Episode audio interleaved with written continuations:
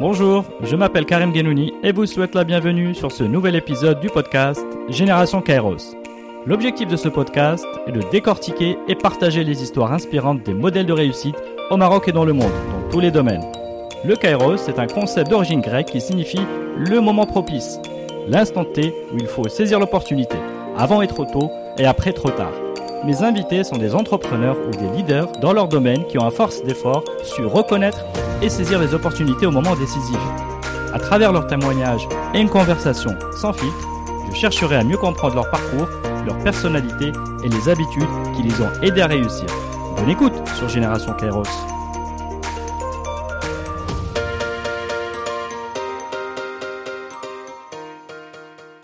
Eh bien bonjour à tous. Aujourd'hui j'ai l'immense plaisir d'être avec Charles Pomared. Charles, salut. Salut Karim. Bienvenue sur le podcast Génération Kairos. Alors Charles, si tu permets, je vais commencer par te présenter.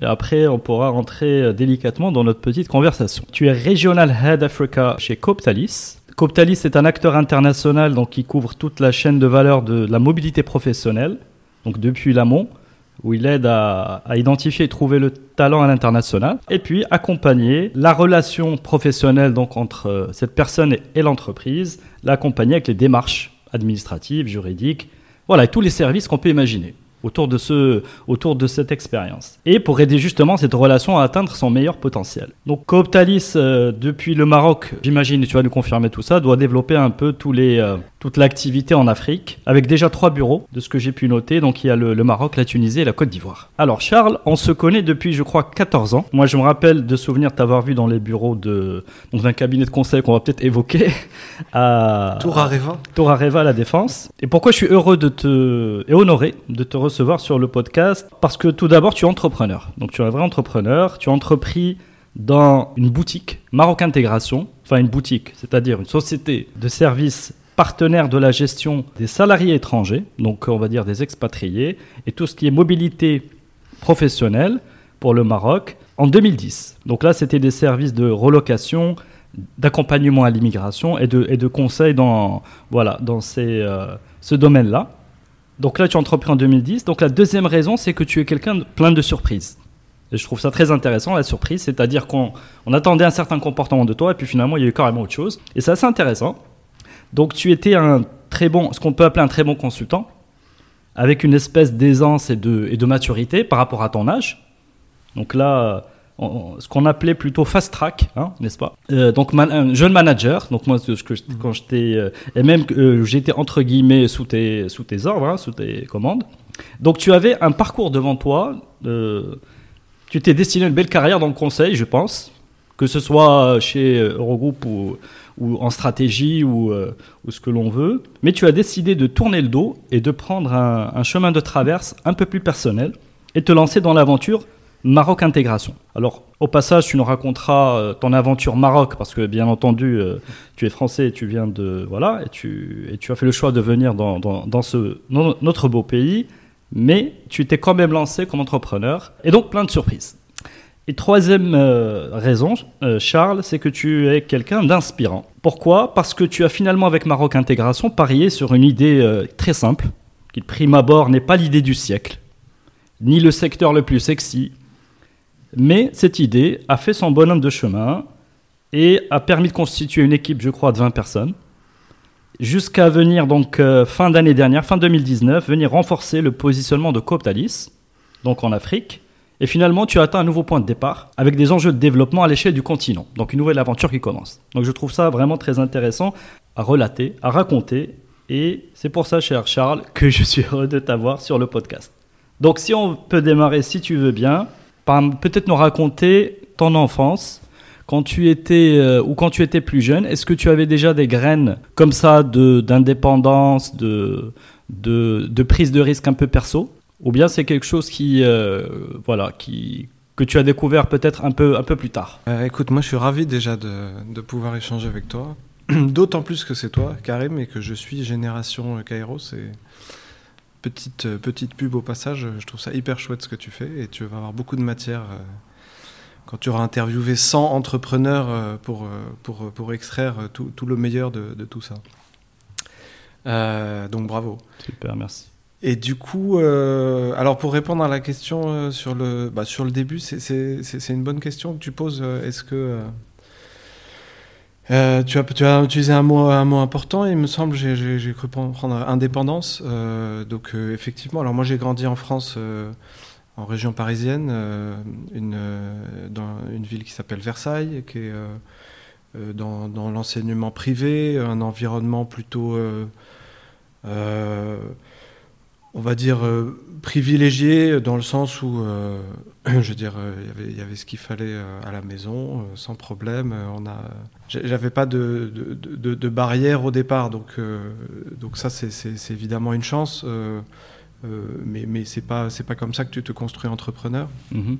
C'est plutôt après peut-être un état d'esprit. Et effectivement, euh, rien au départ ne me prédestinait à venir m'installer au Maroc euh, euh, et, puis à créer une structure. Tu as parlé d'une boutique, en tout cas dans une, dans une niche spécifique. Donc, donc oui, je pense qu'il y a un état d'esprit que tu dois, tu dois développer peut-être au cours de, au cours de l'enfance, qui est, qui est la volonté d'indépendance, ça, ça se voit. Mais, mais j'ai rien, je n'ai pas envie d'être décevant dans la réponse, mais j'ai mhm. rien dans mon enfance qui me fait dire qu'à un moment, j'avais envie de créer ma propre boîte, si ce n'est j'ai toujours, euh, j'ai toujours aimé euh, être autonome et ne pas dépendre de quelqu'un. Donc euh, ça, ça peut être une, explication. Finalement, c'était quoi les, les, les, les, valeurs les plus fortes que tu, que tu avais ou tu vois les, Est-ce qu'il y avait des modèles dans cet environnement versaillais que je connais un tout petit peu, mais est-ce que est-ce qu'il y avait des c'est quoi c'est quoi les tu vois les modèles ou les, les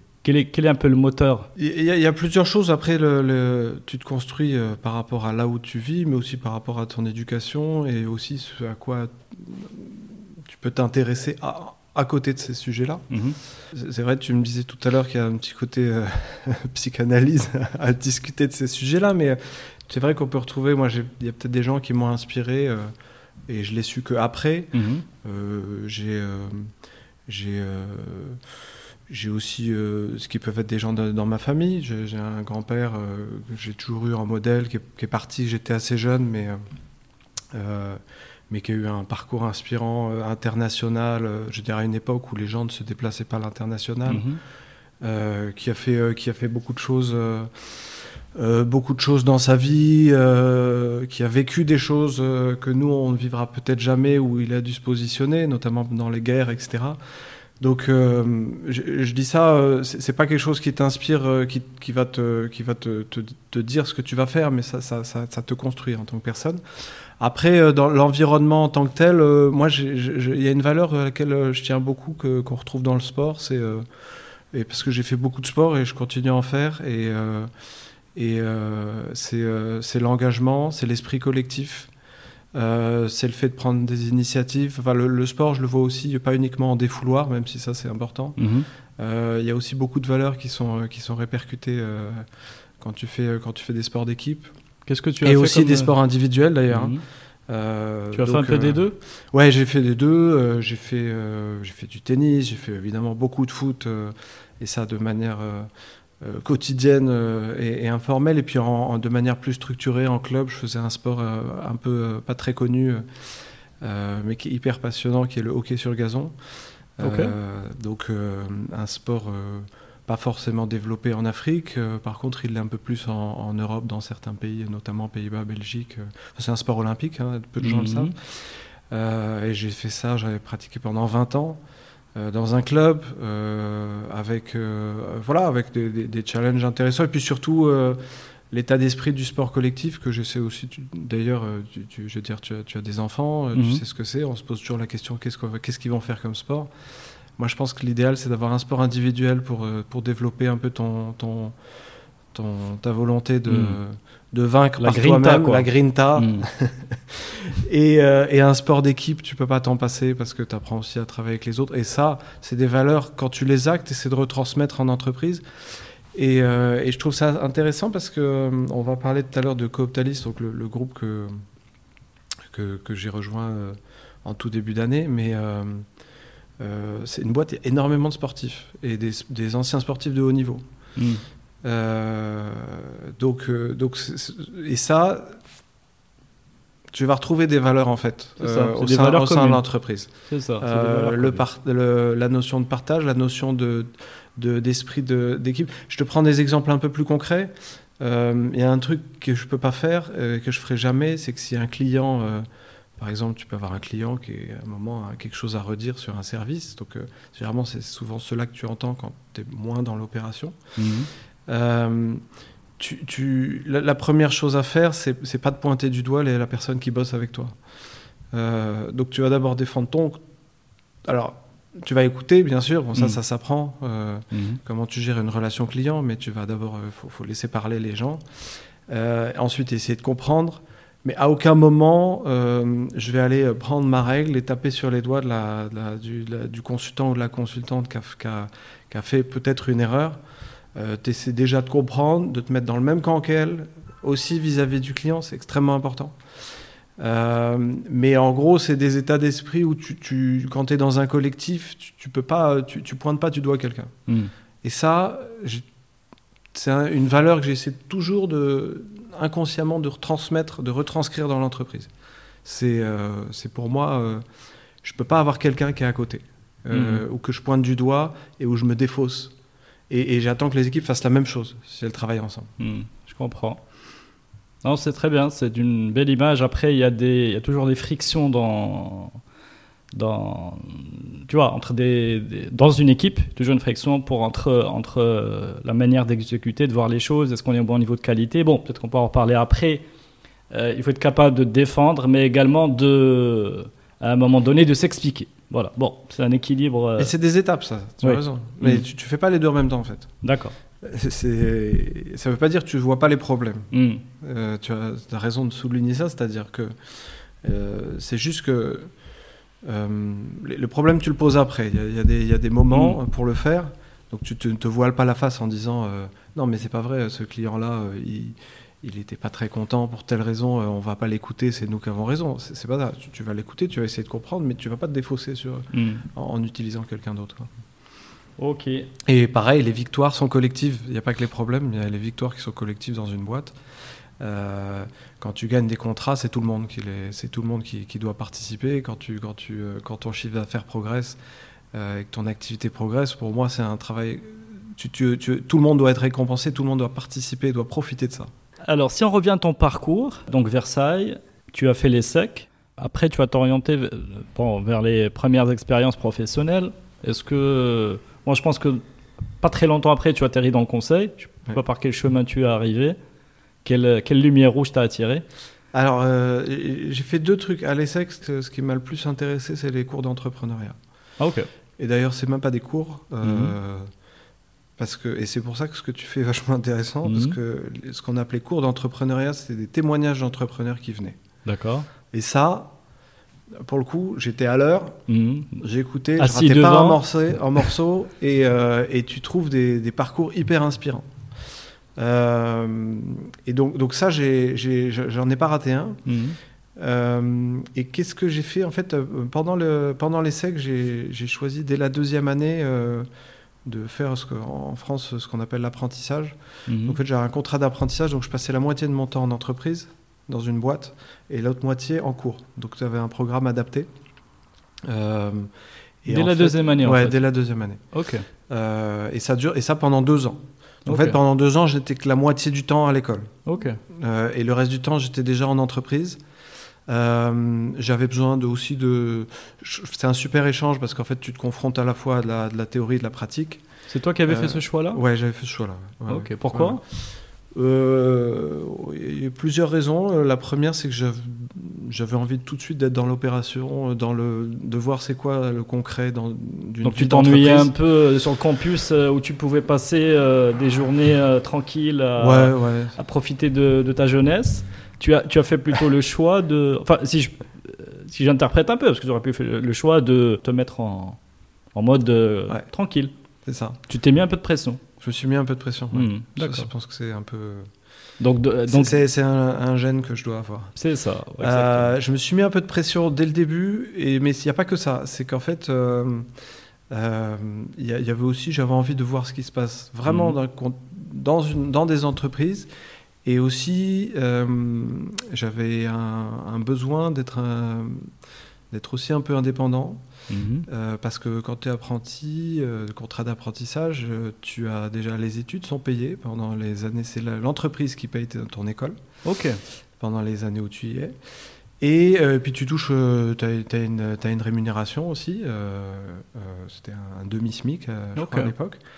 Et donc voilà, donc tu, tu, tu sais, tu, tu commences à prendre un petit peu ton, D'accord. je- ton envol. Donc tu mêles, tu mêles un peu tout, l'intérêt euh, personnel que tu as à, à travailler, euh, à te mettre là un peu, comme tu dis, la pression, même si je, je le tournais plus positivement, c'est Mhm. plutôt de, de rentrer dans le bain dès, dès le début, et puis euh, un peu d'indépendance financière.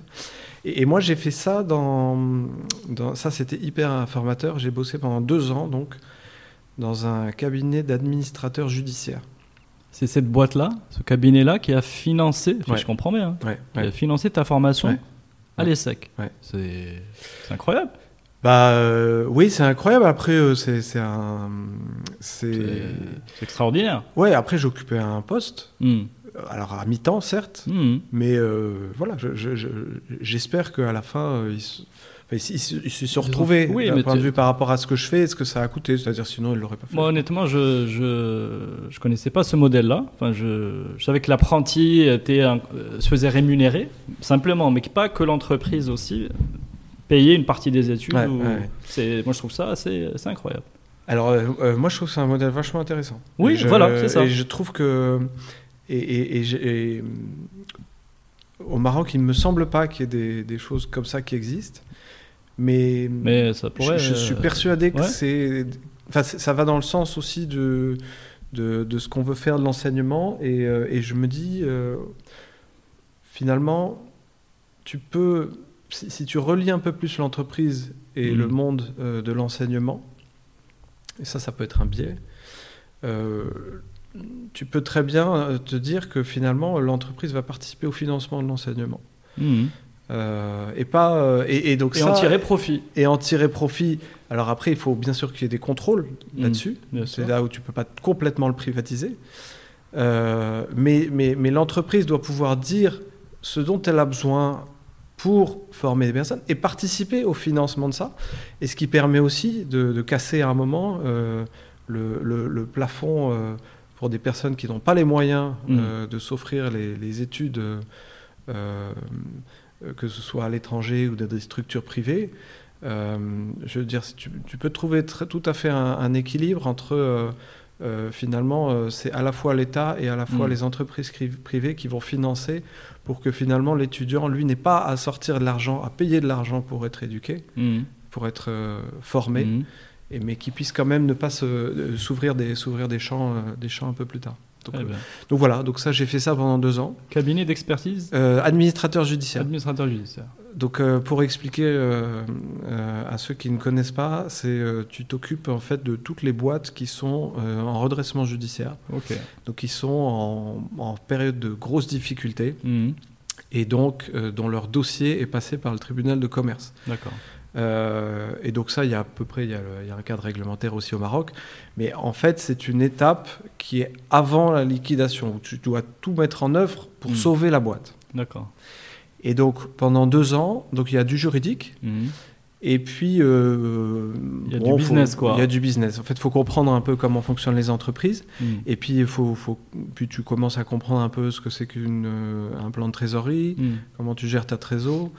Et, et ce qui m'a intéressé pendant deux ans, euh, c'est, euh, et ce qui ensuite m'a poussé un peu vers le conseil, mais alors pour le coup, c'était complètement différent, c'est qu'en fait, j'étais au contact d'entrepreneurs, mais d'entrepreneurs de, de TPE, PME. Mhm. Et ça, ça m'a beaucoup plu. Mhm. Je veux dire, il y avait. euh, et entrepreneur, moi, je veux très large. hein, c'est euh, c'est un artisan qui a Mm. monté, qui à un moment a décidé de monter son truc. Tu as des PME industrielles de, de niche parce que tu as, le fondateur qui, est, qui a une idée brillante ou qui a développé quelque chose, euh, euh, un logiciel euh, de sous-traitance dans l'aéronautique et donc qui va, qui va continuer à. qui, va, qui, va, qui marche bien et donc Mhm. il va essayer d'en faire un projet d'entreprise. Donc euh, donc tu te confrontes d'ailleurs à la réalité des gens qui... euh, tu, tu vois bien qu'il y a un problème quand tu gères une entreprise. c'est compliqué d'être à la fois un, un innovateur et un gestionnaire. Mhm. Euh, souvent, il y a. Il faut faire le choix de. À un moment, il faut faire le choix ou alors il faut trouver le gestionnaire. Exactement. Ouais. Mm. Parce que tu as des, des gens et tu t'aperçois, la leçon de tout ça, c'est que euh, la majorité des entreprises qui sont en situation difficile Mhm. ne le sont pas parce que leurs produits ne marchent pas. C'est un enseignement aussi à tirer. Mm.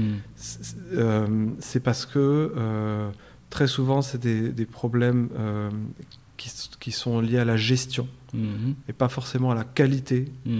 de, ou, ou- ou à la- l'idée. euh, C'est pas parce qu'ils n'ont pas l'idée géniale. Mm. C'est parce qu'ils ont, ils ont- ils ont un problème de gestion qui est de gérer de la trésorerie.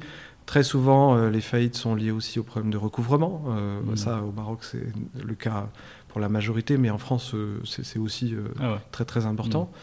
Mais quelque part, il y a souvent un sujet de gestion derrière et euh, pas forcément d'idée euh, d'idée géniale qui n'a pas marché. Mm. Très, très juste. Euh, euh, et je pense qu'on peut réussir dans, dans plein, de, dans plein de domaines, même avec des idées très simples. La, preuve, la preuve va arriver après avec Maroc intégration. Donc du coup, après, euh, la question de... Donc ça, c'est pendant deux ans. Et puis après, j'ai basculé, euh, en revenant à l'essai, que j'ai fini le, Mhm. le, le- le- le Une cursus. Dernière année. Mhm. Voilà, dernière année. Et puis, euh, euh, alors pour la petite histoire, j'avais un stage, je- je- il fallait faire une expérience à l'étranger, euh, soit un échange, soit un, un stage. Moi, j'ai préféré aller travailler. Et donc, je suis venu travailler six mois au Maroc. Mm, D'accord. C'était en 2004. Euh, j'ai eu et donc dans un cabinet de conseil ok. qui s'appelait à l'époque euh, New Ecom Ernst Young et qui est devenu Valiance euh, D'accord. après. Ok.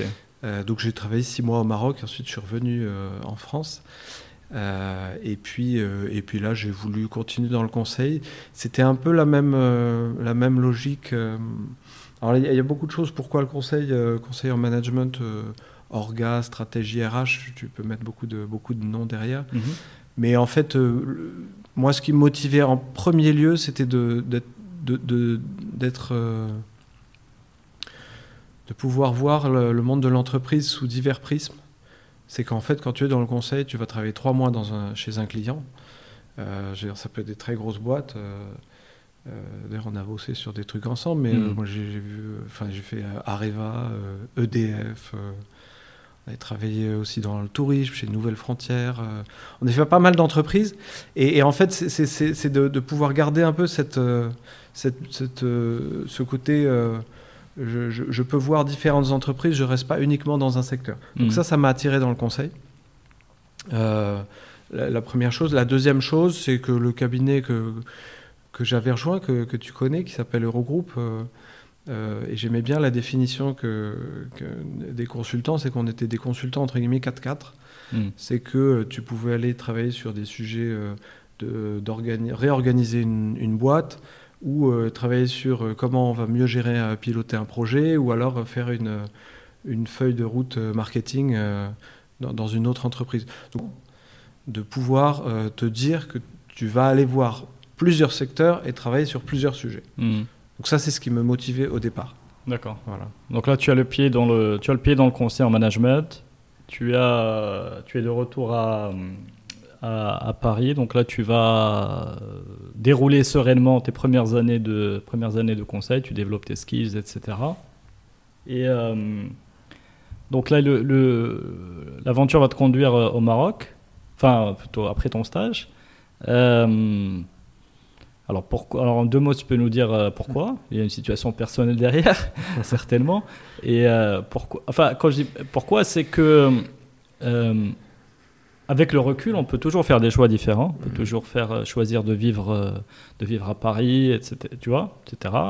Et puis, et donc tu fais le, donc tu fais le choix de venir dans un, dans un pays très beau et, et très, et très amical, mais que tu connais quand même que tu connais, que tu connais pas. C'est intéressant de de- d'en parler. Et puis, et puis voilà, comment se poursuit un peu le, l'aventure dans le conseil à ce moment-là? Alors, comme, comme tu dis, il y a plusieurs choses. La première, c'est que euh, j'a- j'avais un. Enfin, je pense que j'avais un besoin Et, euh, et puis on l'a partagé euh, avec, évidemment avec, avec ma femme parce que c'est un mouvement qu'on a fait ensemble. Mhm. Euh, et- mais à titre personnel, j'avais besoin d'aller voir ailleurs, euh, Mhm. d'aller vivre ailleurs, d'aller me confronter à autre chose que euh, finalement, parce que quand tu as passé toute ta vie dans une région donnée, et dans Mhm. une ville donnée, tu, il y a des gens qui ont besoin de se remettre en, de se remettre en cause et puis de s'ouvrir un petit peu. Et moi, j'avais ce besoin-là très fort. Mhm. Je, je voulais aller travailler à l'étranger. Euh, donc ça, c'est le moteur, ça c'est la lame de fond. Mm. Tu sais que tu, il faut après, il faut trouver juste le bon moment. Euh, euh, et après, on reparlera peut-être de l'étranger parce que je, je pense que c'est intéressant. de, quand, tu, quand tu te déplaces dans un autre pays, non seulement tu tu- tu- tu t'ouvres, tu vois d'autres choses, mais aussi tu remets en cause un peu la, la façon dont tu vivais. Et donc ça peut être, ça peut te donner une énergie beaucoup plus forte pour développer des choses que, que quand tu es dans ton environnement euh, habituel, ton cocon. Ok.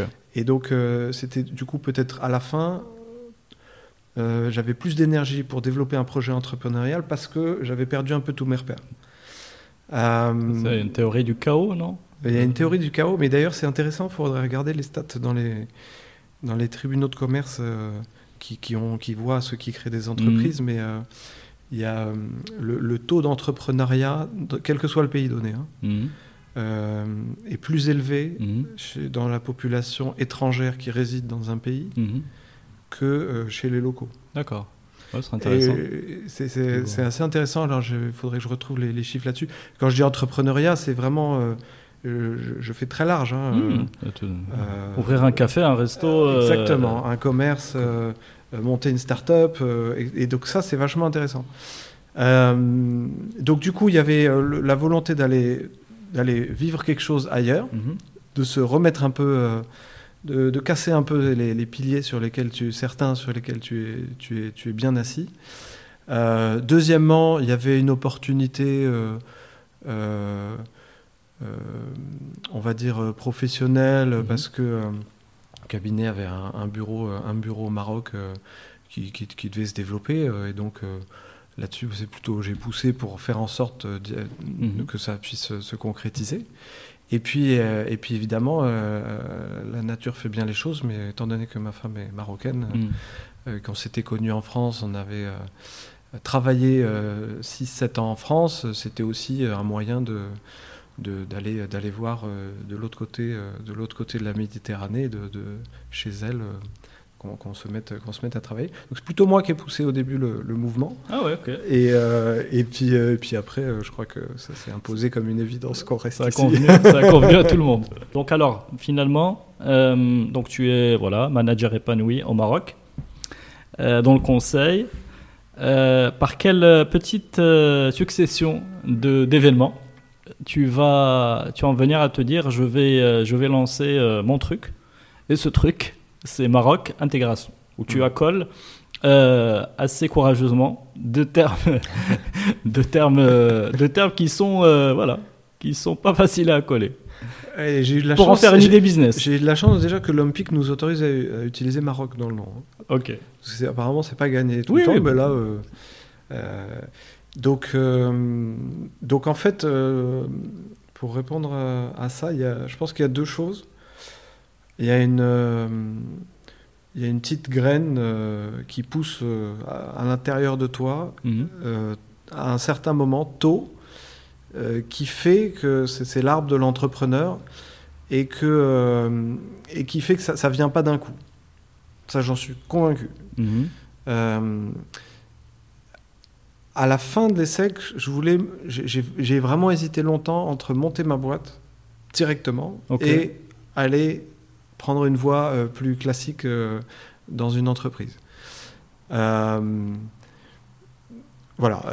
et, et ça, c'était, c'était, donc ça avait déjà, ça commençait déjà à germer. Ensuite, plusieurs fois, quand j'ai fait ça, parce que j'ai fait, je pense, six ans chez, chez Eurogroupe, j'avais euh, plusieurs fois, je me suis dit, tiens, c'est le moment où ah, tu commences à réfléchir à un projet, tu Mhm. travailles un peu le soir, tu, tu cogites, etc. Et puis après, tu laisses un peu tomber parce qu'il s'est passé d'autres choses, tu as eu d'autres priorités. euh, euh, Et puis finalement, si tu l'as pas poussé jusqu'au bout, c'est que c'était pas le moment. Mhm. Et, et là, moi, après 6 ans, donc 5 ans en France et un an au Maroc ou un peu plus, je me suis dit non, c'est le moment de partir. C'est que, c'est que, c'est que le fruit, il était mûr, quoi. Mhm. Euh, et que, et que, en fait, ce que je voulais faire depuis le début, j'ai trouvé que c'était le bon moment de le faire. Euh, il faut. euh, donc ça, c'est c'est pourquoi une boîte. Pourquoi quitter un job et créer une boîte. Donc là, c'est- c'est-à-dire que tu avais acquis suffisamment de confiance en toi pour te dire c'est le bon moment. Je vais me lancer maintenant. Chose que j'ai pas faite il y a six ans, mais je vais le faire maintenant. Il y, a- y y la confiance, il y a le fait que tu te dises euh, euh, euh, c'est le bon moment parce que écoute, j'ai- préparé ça, j'ai Mm. mis, j'ai mis un peu d'argent de côté pour pouvoir ne pas me toucher de salaire pendant un certain, un certain nombre de mois. Effectivement, question importante. Euh, ouais. Je veux dire, c'est pas rien. Ouais. Tu sais, il y a, il y a plusieurs types d'entrepreneurs. Il y a l'entrepreneur qui va créer euh, pendant ses études ou à la sortie de ses études, objectivement, et qui n'a pas besoin de grand-chose. Je veux dire, a priori, tu es encore célibataire, euh, tu, peux vivre euh, avec moins, et donc, euh, donc c'est moins le, le sujet financier est Mm. moins critique. Complètement. Euh, quand tu crées une boîte, et ça, je pense que ça peut faire écho à plein de gens, mais euh, il y a beaucoup de gens qui créent une entreprise, euh, bah, notamment quand tu commences à avoir des engagements. Le premier engagement, euh, c'est d'avoir des enfants, Mm. Euh, parce que toi, tu peux, tu peux te contenter de manger des pâtes euh, pendant, pendant une semaine, mais à un moment, quand tu as des enfants, il faut payer la scolarité, il y a plein de choses, donc tu peux pas faire n'importe quoi. Mm. Euh, parfois, as déjà, tu as déjà pris un crédit pour payer un logement, donc donc ça, là, là, là, c'est plus dur de, de monter. Donc, il faut, ça, tu peux pas le dé- décider du jour au lendemain. Il faut, Mm. que tu, faut que tu l'aies un peu anticipé. Euh, et donc, euh, donc, donc, moi, j'avais un peu préparé ça. Et puis, à un moment, je me suis dit, ça y est, c'est c'est le moment. Je, je- le conseil, euh, il y, a- il y a deux choses. Le conseil, je pense, je- ça m'excitait plus trop. Mm. Euh, je trouve que j'avais beaucoup euh, apprécié travailler sur des sujets intellectuels. Mm. Et euh, le premier levier, le premier, on va dire, moteur, pardon, c'est que j'avais besoin d'être au contact du réel. Euh, C'est marrant, si tu permets. C'est marrant parce que tu, euh, je pense que tu aurais, tu aurais pu avoir une, la voie de l'entrepreneuriat dans le conseil, c'est-à-dire être euh, rapidement très jeune associé. euh, je pense que c'était vraiment une voie que tu aurais pu creuser assez rapidement. Mais euh, de ce que tu expliques là, c'est que tu en voulais pas. Non, parce que je. Non, je pense que j'avais envie de faire mon, mon projet. C'est ça. Euh, le- le- le- les grandes boîtes avec euh, 100, 120 associés, euh, il, faut, euh, il, faut, il faut de la patience. Mm. Il faut, il faut des qualités politiques. Euh, il faut, euh, il- voilà, je pense que ça correspond à, à des gens qui ont certaines qualités. Moi, j'avais plutôt envie de, de tracer différemment. Euh, donc, donc l'entrepreneuriat pour moi, c'était de, de- de démarrer quelque chose de zéro. Mhm. Et c'est ça mon, le, le projet de vie, c'est de, de prendre une feuille toute blanche Mhm. et de se dire où est-ce que je peux amener ça et je vais tout donner pour faire quelque chose où à la fin si j'ai euh, un bureau des clients que j'ai pu embaucher faire travailler des gens ça peut être 3 ça peut être 15 ça peut être 100 et si en plus j'arrive moi à vivre de ça je considérais que j'aurais fait euh, personnellement j'aurais réalisé quelque chose dans ma Mhm. vie D'accord. euh, et ça, pour moi, c'était c'est le premier moteur. C'est en ces Euh, termes-là précis que tu, que tu poses euh, cette ambition de départ. C'est vraiment la feuille blanche et je, je vais écrire, je vais créer quelque chose et puis ça, ça donnera lieu à ce que tu dis, un, impact, des emplois, euh, En des fait, c'est le bon terme, c'est que j'avais envie de, de faire quelque chose qui a un impact. Alors, il Mm. y a des gens qui, qui vont, qui vont faire de l'humanitaire, dans des associations qui ont énormément d'impact. Euh, tu as des gens qui vont s'engager en politique, et des gens qui vont, euh, euh, à l'époque, ou même encore, il y a des gens qui vont aller, je sais pas, dans l'armée, chez les pompiers. euh, tu, tu- tu- tu mesures ce que tu fais, tu as un impact. Moi, je considère que l'entrepreneur, euh, c'est- quelqu'un qui, qui a eu envie à un moment d'avoir un impact sur, l'en- sur, sur, sur la société, sur, le, sur, sur son environnement. C'est ça. Donc, tu as Voilà. eu un Quelle que appel- soit la taille. quelle que soit la taille. Vraiment, je précise de, Tout à fait. le truc.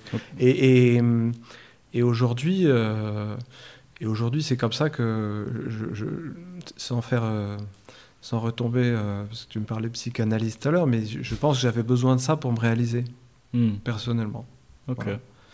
Euh, et, et puis c'est hyper, enfin, c'est quelque chose de gratifiant quand tu as. évidemment, alors il y a plein de phases dans l'entrepreneuriat. tu commences tout seul, ton premier client, mais tu tu t'es galéré pour l'avoir.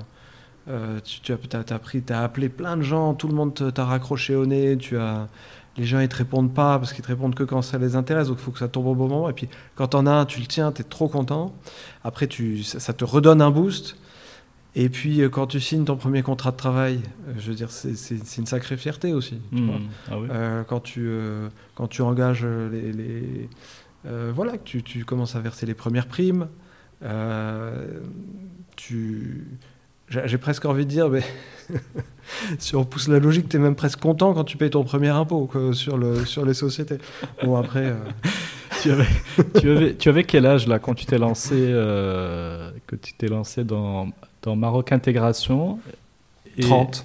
t'avais- D'accord. 30. Donc tu avais 30. cette, cette, cette espèce d'appel interne. Tu te Ouais. disais, Charles, euh, Vas-y. vas-y. Vas-y. Donc tu es, tu es allé et euh, ce serait intéressant peut-être juste l'idée de comment t'es venue cette idée, comment tu as sélectionné les différents projets que tu avais? Parce que je de mémoire il y avait euh, enfin le- il y, a- il y a toujours à un moment des tendances lourdes Mm. donc le digital euh, etc etc tu vois des euh, des Eldorado et puis euh, comment tu as fait le choix de ce de cette niche? Enfin, là je reprends tes termes Ouais, ouais. Euh, j'aime bien, j'aime beaucoup le terme niche en fait. Que c'est- euh, là où les gens vont.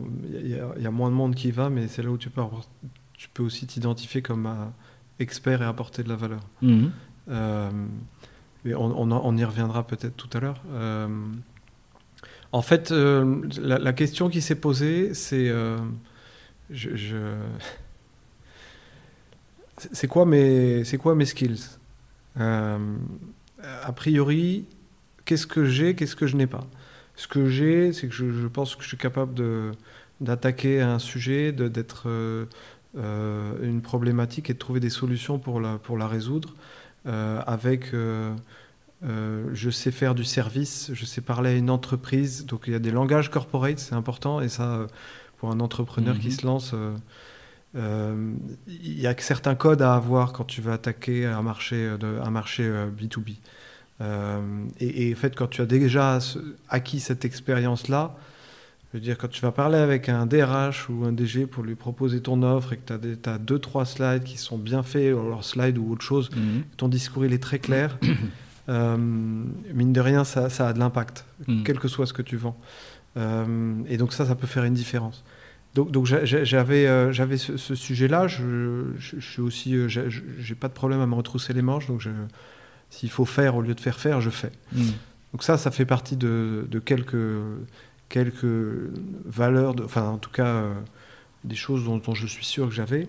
Euh, et puis après, qu'est-ce que je n'ai pas? Bah écoute, je suis pas, euh, je suis pas euh, a priori, je suis pas ingénieur, donc je vais pas inventer la, machine révolutionnaire. J'ai pas de talent technique particulier. Donc je vais pas aller me lancer dans un produit que je vais développer industriel, en tout cas pas tout seul. Mhm. Donc qu'est-ce que je peux faire tout seul? Et, je me, et, et donc à ce moment-là, naturellement, tu t'orientes vers quoi? Donc tu écartes l'industrie. Mhm. euh, et puis tu te donc dans la partie service, euh, tu te dis ouais quand même le service, euh, on est euh, on, on est on est dans un enfin les prestataires de services, les entreprises sous-traitent de plus en plus de choses. Mhm. Tout ce qui n'est pas cœur d'activité récurrent, ils le sous-traitent. Ça c'est une c'est- une donnée, c'est une tendance de fond. Euh, et donc, euh, donc, donc ça, c'est la première chose. Donc, service aux entreprises. Alors, donc, tu, tu sais, tu commences à affiner. Donc là, je, je t'ai fait le truc très large. Et puis après, Mhm. tu, Tu, affines. tu fais une démarche de conseil à toi-même. Tu, fais- tu te, tu tu fais ça tout seul. Euh, et puis après, tu te dis, mais d'accord, service. Donc, est-ce que je refais du conseil? Non, non, il y a déjà trop de gens. Et puis, je, je- autant rester. Euh, Il y a un sujet qui m'intéresse pas mal quand même, finalement, c'est les ressources humaines. Euh, J'aime bien travailler autour, de, autour des talents. euh, autour de l'intégration euh, des personnes. Je, je suis toujours impressionné et j'aime le secteur, j'aime les gens qui bougent d'un pays à Mhm. un autre, qui prennent le risque. Alors il y en a, ils le font avec des très bonnes conditions et d'autres qui prennent, euh, qui prennent juste leur valise et qui, qui se déplacent. Mhm. Euh, mais euh, et puis donc est-ce qu'il n'y aurait pas une offre à faire autour du, du service RH accompagner les gens et puis en parallèle en regardant autour de moi euh, au Maroc je me disais mais attends le enfin ça se voyait c'était il y a dix ans euh, euh, le- le- c'est le moment où le Maroc commençait vraiment à être sous, sous les projecteurs Mhm. c'est-à-dire en tant que se position- commencer à se positionner en, en tant que hub Mhm. donc tu- c'est le moment où tu as vu pas mal d'entreprises arriver. Mhm. Il y avait chose que le printemps arabe n'a pas remis en cause. Au contraire, parce que euh, euh, parce que finalement c'était le pays le plus stable. Mhm. Donc ça a accentué le fait qu'il y ait des investisseurs qui viennent. de flux. Il y avait encore Mm. plus de flux. Euh, qui dit investisseurs qui viennent de l'étranger, euh, et ça c'est quand même la clé pour développer un pays euh, aujourd'hui, euh, dit bah, aussi mobilité de personnes qui arrivent. Parce que tu, tu fais pas juste ouvrir une structure, euh, tu, as besoin de- d'envoyer des gens euh, qui, ont déjà été dans d'autres filiales, euh, qui ont des profils internationaux, qui savent développer, qui vont amener la culture du groupe et essayer de la diffuser et tout. Et, je me suis aperçu qu'en fait c'était très compliqué. plus le côté intégration culturelle, hein, qui, est un sujet qui n'est pas évident. Mhm. Les entreprises le, le négligent souvent, mais celles qui ne le négligent pas euh, vont beaucoup plus vite. C'est-à-dire des, des, euh, des multinationales qui vont euh, faire venir des, euh, des- des nationalités différentes, hein, Ouais, euh, ouais, ouais. pas nécessairement européennes, ou bon, des, des- des Ou talents, ouais, des ouais. talents de nationalités différentes, et il va y avoir un- une difficulté d'intégration culturelle avec Ouais. les- dans le contexte marocain. Bien Exactement. ça. Il faut l'accompagner. Exactement. D'accord. Ça, c'est ça, c'est un sujet, c'est un sujet majeur. Et alors, euh, Maroc ou tout pays. D'ailleurs, tu vas Oui, t'installer, d'accord. euh, tu vas t'installer dans n'importe quel pays. Il faut que tu comprennes comment comment comment- Après, les, comment entre- tu voilà. fais des Après les, entre- les, les- les entreprises, peut-être pas nécessairement au Maroc, mais ailleurs, elles ont compris. Et elles accompagnent peut-être, euh, je sais pas, un Américain qui va à Paris, il va, il va être accompagné. Obligé. Voilà, c'est ça. Surtout, Ouais, les, un- Am- surtout les Américains, Mhm, qui, qui savent pas très bien. Ça. Mhm. Culturellement, c'est plus compliqué pour eux de bouger. Euh, à l'étranger, hein, Mhm. euh, parce qu'ils bougent beaucoup dans leur pays. D'accord. Mais euh, donc, écoute, pour résumer, de fil en aiguille, service, RH, mobilité internationale, investissement. Et donc là, je me suis dit, bah, tiens, il y, a- y y un truc qui est intéressant, c'est d'accompagner cette mobilité. Et là, je me perçois qu'en fait, c'est un secteur qui existe, Mhm. euh, qui n'est pas très développé au Maroc, mais qui a des acteurs, une industrie avec des acteurs de référence internationaux, avec des groupes qui ont euh, 500 000 personnes qui ne travaillent que sur la mobilité et euh, qui sont capables d'accompagner euh, Coca-Cola euh, dans, euh, dans les euh, 90 pays où ils sont Mhm. et de gérer les 2500 collaborateurs qui bougent d'un pays à un autre par année. Euh, donc, donc, en fait, il y a un- une industrie avec un service, c'est une niche, ça s'appelle la mobilité internationale, mais il existe. Et si euh, des entreprises euh, le font euh, dans les pays anglo-saxons et en Europe, c'est qu'il y a un marché et c'est qu'il y a un besoin euh, des RH. Et en fait, c'est une, c'est une, c'est un- une, quand tu regardes la fonction RH, Mhm. tu as, euh, tu as l'administration personnelle, tu as le recrutement, tu as la formation. Et puis dans, dans les sujets, il y a l'industrie qui s'appelle mobilité internationale. D'accord. Et donc nous, on est des, j'ai lancé une euh, Maroc Intégration comme prestataire pour accompagner la mobilité internationale, accompagner les groupes dans la gestion de leur mobilité internationale. Ok. Et tu t'es pas dit. euh, Donc, ce que j'entends, c'est que c'était le bon moment avec le, ce développement euh, de la plateforme Maroc. Mm. Euh, ben, plus d'entreprises qui vont avoir le besoin, mais tu t'es pas dit ce besoin finalement est adressé à Paris, à, à je sais pas, dans les, dans les grandes capitales qui envoient ces personnes-là.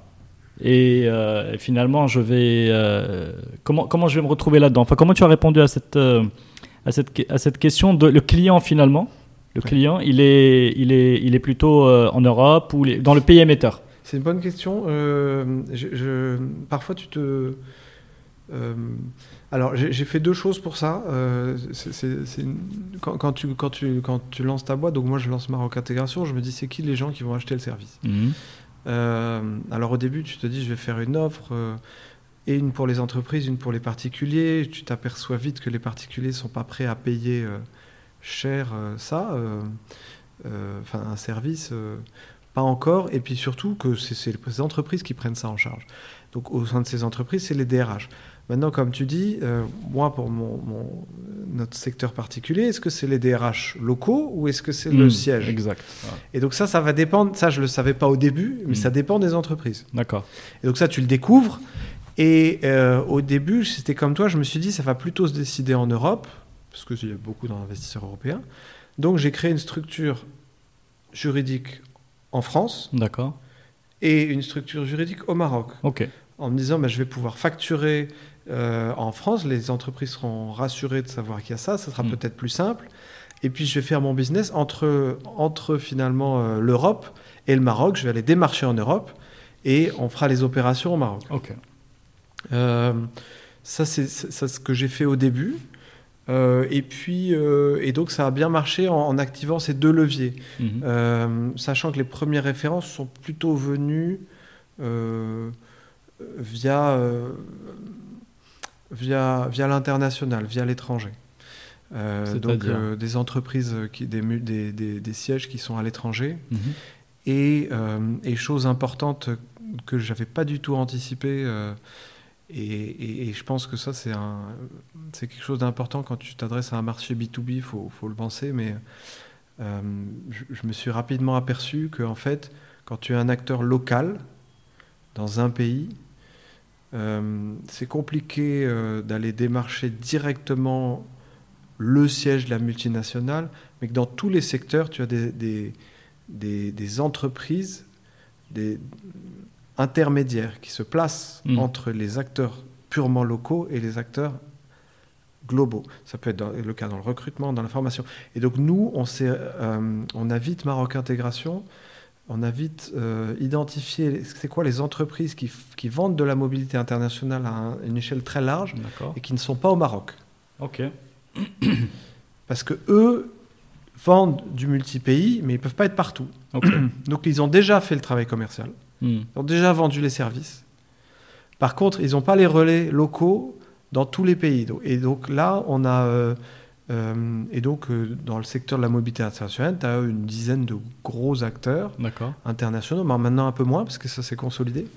Et donc, on a, on a passé des contrats avec eux en leur disant, bah, écoutez, si vous avez un besoin d'opération, parce que votre client, euh, mu- la multinationale X, vous demande de, de gérer euh, les cinq expatriés qui vont arriver au Maroc, sachez que nous, on est là, on, on peut être votre sous-traitant. Et donc ça, ça a bien marché. comment tu t'es accueilli? Tu étais plutôt bien accueilli ou on, ou on pouvait te dire non, non, on a déjà un tartampion avec qui on travaille et, Bah, Il y a les deux. Y a les deux. Euh, globalement, bien accueilli. Je pense que la chance. euh, euh, alors, c'est à la fois euh, une opportunité, puis aussi un, un- un problème sur le marché. Mais l'opportunité, c'est qu'il y avait. Euh, moi, j'ai tout de suite voulu faire euh, une entreprise qui soit des, des standards de qualité euh, Mhm. internationaux, c'est-à-dire avec des, des process, avec des engagements de service sur lesquels tu, tu- tu- tu ne négocies pas. Euh, je, je pas, c'est pas, c'est pas genre je fais un petit service en, en dilettante. C'est, je veux dire, quand on, quand on fait une, une procédure d'immigration, un, un titre de séjour, on a un process qui est hyper rodé avec des engagements, des SLAs, donc on répond sous euh, euh, 48 heures maximum. Euh, tu dois déposer, euh, on tient à informer le client de chaque étape. Il y a, des- il y a de la Alors, mais communication. dis-moi un truc, ça c'est très bien. Là, tu as transposé une démarche, euh, une démarche euh, conseil euh, à, à ton offre. Mm. Mais euh, alors là, on parle d'immigration professionnelle. Ça veut dire, si je t'entends bien, c'est que tu es allé toi-même, au début peut-être, dérouler toutes les démarches administratives dans les administrations marocaines pour euh, construire ce process, euh, identifier ces SLA, euh, identifier les points de blocage. Est-ce que, est-ce que ce que je dis est, juste ou pas? Bah, euh, 100% juste. Et en fait, Alors les administrations marocaines, service ça fait a- peur. Il n'y a hein. pas un service qu'on a développé Mhm. après, parce qu'après, euh, euh, on est arrivé euh, voilà, à des volumes d'activité qui fait qu'il y, a- une équipe dédiée pour, pour, pour gérer des formalités, une équipe dédiée pour accompagner l'installation des, de familles, pour faire des formations. Là, on, fait le recrutement. Mais Mais au début, au début. tout, tout, tout ça, c'est d'abord passé par. Moi, j'ai j'ai tout testé moi-même, j'ai tout fait moi-même. Ok. Euh, et, et ça, euh, Mais alors, euh, je vais te dire, euh, c'est indispensable. C'est indispensable Mhm. pour, euh, pour comprendre euh, sur le terrain. Enfin, je veux dire, tu peux pas, tu peux pas te permettre de donner des directives si tu ne sais pas de, manière réelle ce qui se passe. Euh, comment, ce qu'attend un client, comment ce qu'il a attendu. Et donc, pour moi, le, quand tu montes, euh, quand tu, es, tu, tu veux t'appeler entrepreneur, euh, c'est pas, euh, tu, tu dois faire en fait. Hmm.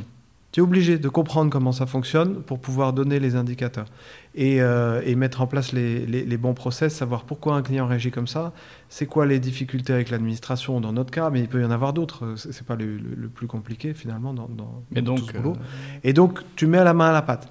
Et donc, si, si tu n'es pas Mais- prêt à faire toi-même les choses, je veux dire, euh, euh, à un moment, tu vas passer à côté de. Tu Mais vas, ça- tu vas, tu, tu vas, je tu vas, tu comprends. vas, tu vas, tu vas rater quelque Mais chose. ça t'a aidé de t'appeler Charles et d'être étranger, d'être dans la peau de, de, de, de, de, cet étranger en mobilité professionnelle? Est-ce que, ça t'a- est-ce que quelque part ça t'a, ça t'a aidé? C'est-à-dire pour être dans les, les shoes de, de alors il faut demander tel papier, etc. Euh, objectivement, non. Ça m'a pas aidé pour. Enfin, ça faisait. Je, je, je me suis jamais senti euh, comme expatrié ici. J'ai toujours voulu euh, projeter à long terme, tu vois. Donc, je, suis Mhm. plus- je, je suis résident au Maroc. Je certes, je suis toujours étranger. non, mais je parle de, mais- de- non, mais du coup- la découverte de l'administration. ouais, je vois ce que tu veux dire. Euh, je, je pense pas que ça a aidé de s'appeler Charles. Hmm. Parce que j'ai- je l'ai d'abord fait pour, les, pour, des, pour des clients, euh, comme je l'aurais fait euh, si j'étais, euh, si j'avais été en France en tant que Mhm. Français. Euh, là où, là où ça va peut-être, ça a peut-être un peu aidé, Hmm. c'est, euh, c'est plus sur la partie, euh, comment dire, démarcher les clients. euh, Il y avait, c'est un peu plus simple, peut-être. il se, parce que finalement, le- la personne qui, l'entreprise, le, le- le- le ou la DRH en face de toi, il va se dire, bah attends, quand même, il s'appelle Charles, il a fait un service pour faciliter l'intégration et la mobilité des étrangers. Étant donné qu'il est lui-même étranger, Hmm. euh, on a plutôt tendance à, le, à, à- faire confiance. Mais vis-à-vis de l'administration. Ça, c'est au début. hein. Mais vis-à-vis de l'administration euh, marocaine, les différentes administrations, euh, parce que moi j'ai une image de plutôt d'une opacité, d'une difficulté à, à comprendre les différents circuits, etc. Comment, comment tu arrives à, à, à clarifier les, tu vois, juste clarifier les circuits Est-ce qu'on te dit Bah, voilà la on- procédure, elle est écrite, tenez-la, elle est, euh, elle est là, ou tu dois tout faire toi-même?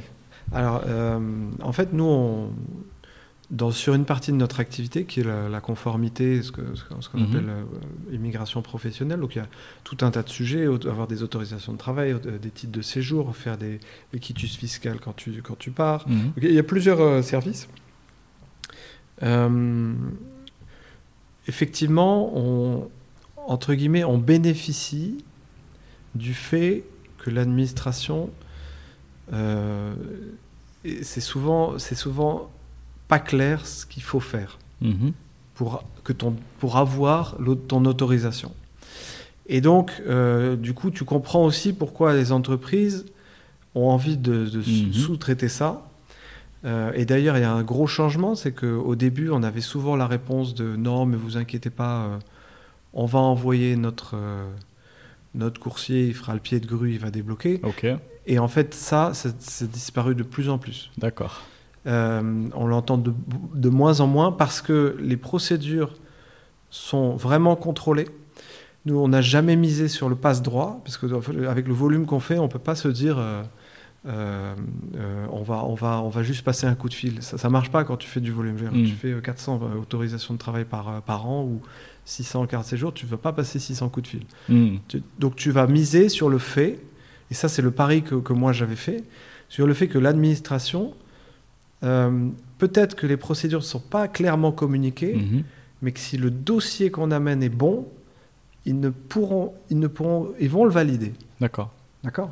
Ils vont le valider et avec, euh, avec, euh, avec euh, après l'enjeu c'est que ce soit des délais raisonnables, mais Mhm. globalement moi je suis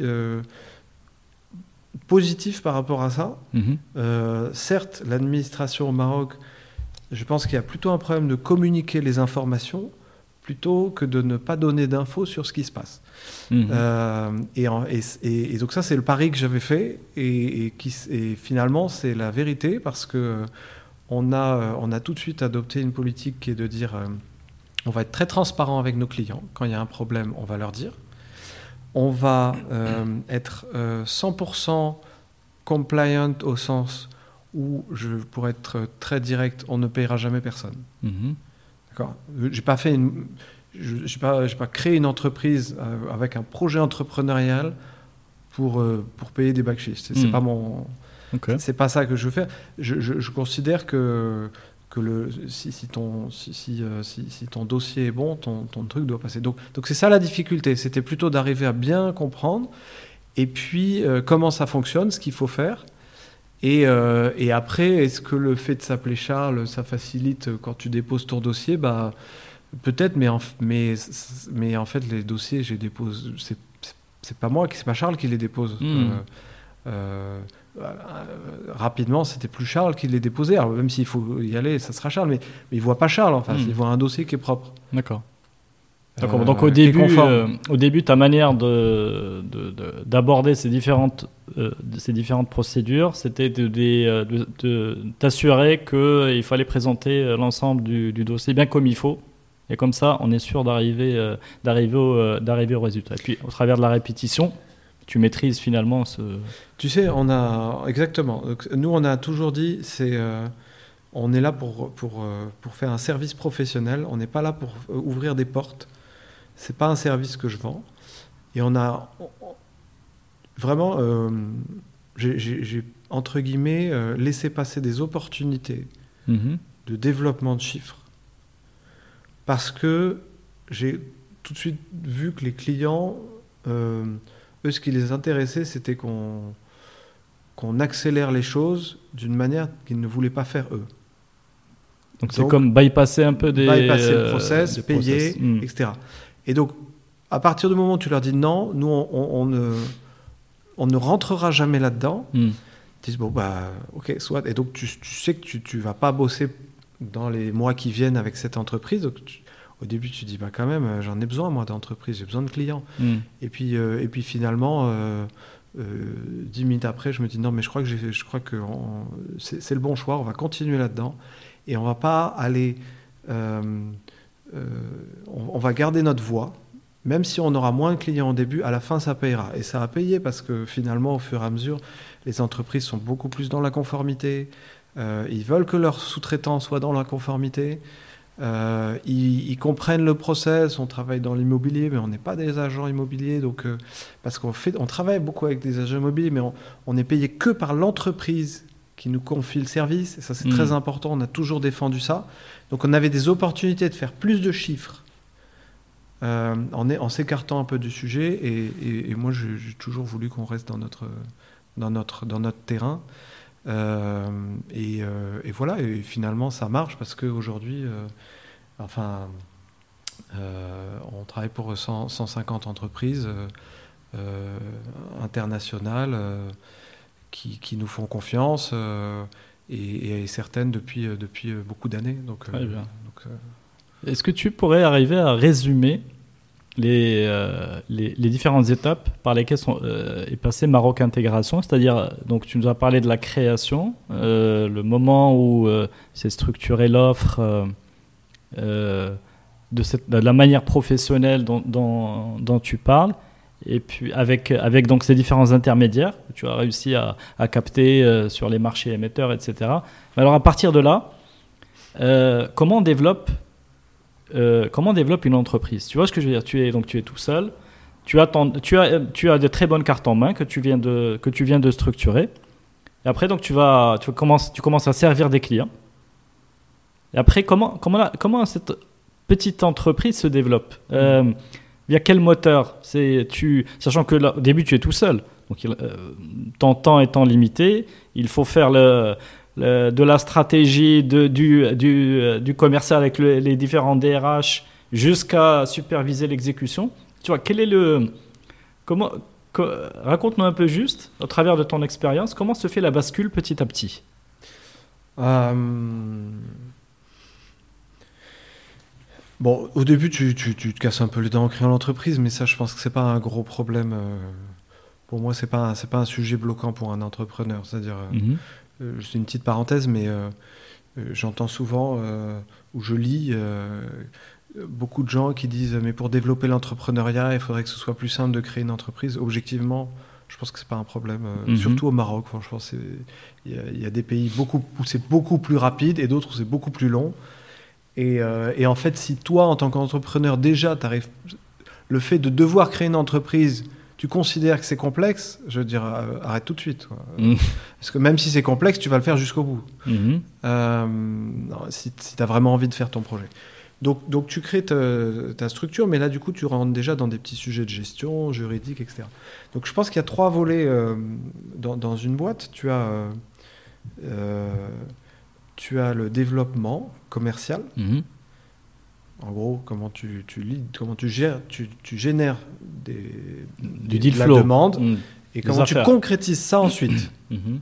C'est des étapes euh, séparées. Mais au début, toi, tu fais tout d'un coup. Mhm. Donc tu as la partie développement commercial. Donc comme tu dis, si tu développes, si tu es tout seul, euh, tu, tu as trois casquettes. Si, euh, si, t'es- si tu t'associes à trois, il faut peut-être que chacun ait une casquette. Donc tu as le développement commercial, tu as les opérations. Comment une fois que j'ai vendu, je vais te faire mon service, je vais le Mhm. délivrer. Euh, ou alors, euh, si je développe un produit, comment je vais le développer, mais ça fait partie euh, d'un grand ensemble Mhm. euh, qui est des opérations. Et puis tu as la partie gestion. Euh, et donc tu, tu as ce, c'est- ce, ce- ce triptyque euh, et tu navigues entre les trois. Alors au début, la partie gestion, objectivement, ça ne doit pas occuper ton temps Mhm. si tu es tout seul. Parce que c'est, sauf si tu dois aller, euh, sauf si tu considères que euh, tu ne peux pas lancer ta boîte sans avoir levé des, des fonds. euh, et donc dans ces cas, tu vas. Mais, mais c'est toujours pareil, pour lever des fonds, il faut quand même que tu aies un peu de traction et que tu aies déjà des, Mhm. des clients. Donc en gros, le paquet, au début, moi je l'ai mis sur le développement. Ok. En gros, je préférais me dire, on chope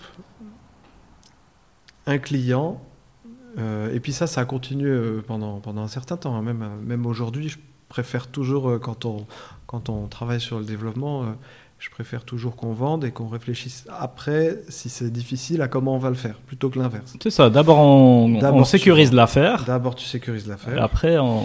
Exactement. Donc, donc, Mhm. ton- donc, dans tes étapes, tu as ça. Tu mets le paquet sur le développement commercial. Au début, euh, c'est toi, c'est toi l'entrepreneur qui vend ta boîte. Il n'y a pas d'autre choix.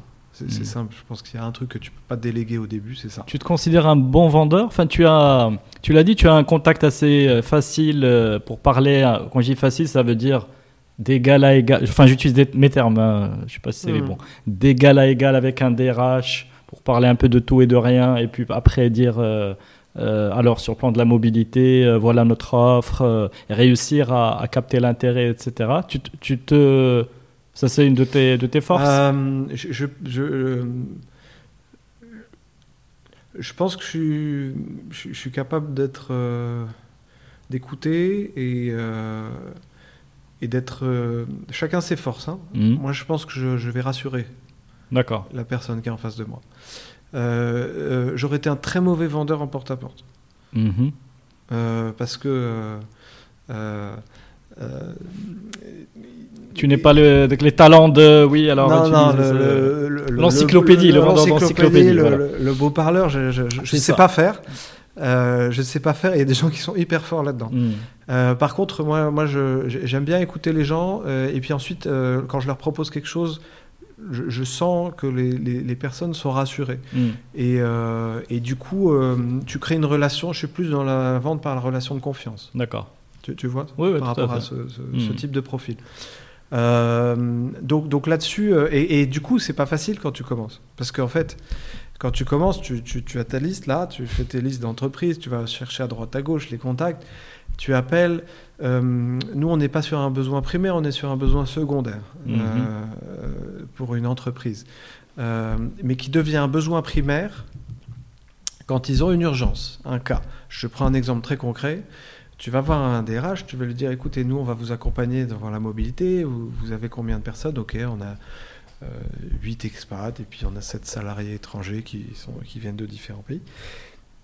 Euh, très bien, ok, c'est- sympa votre offre. Je, je- en plus, je comprends tout à fait ce que vous faites. Ça me parle parce que quand j'ai des cas, ça me, ça me stresse. J'y arrive pas ou j'ai pas envie de. Je Mhm. passe trop de temps.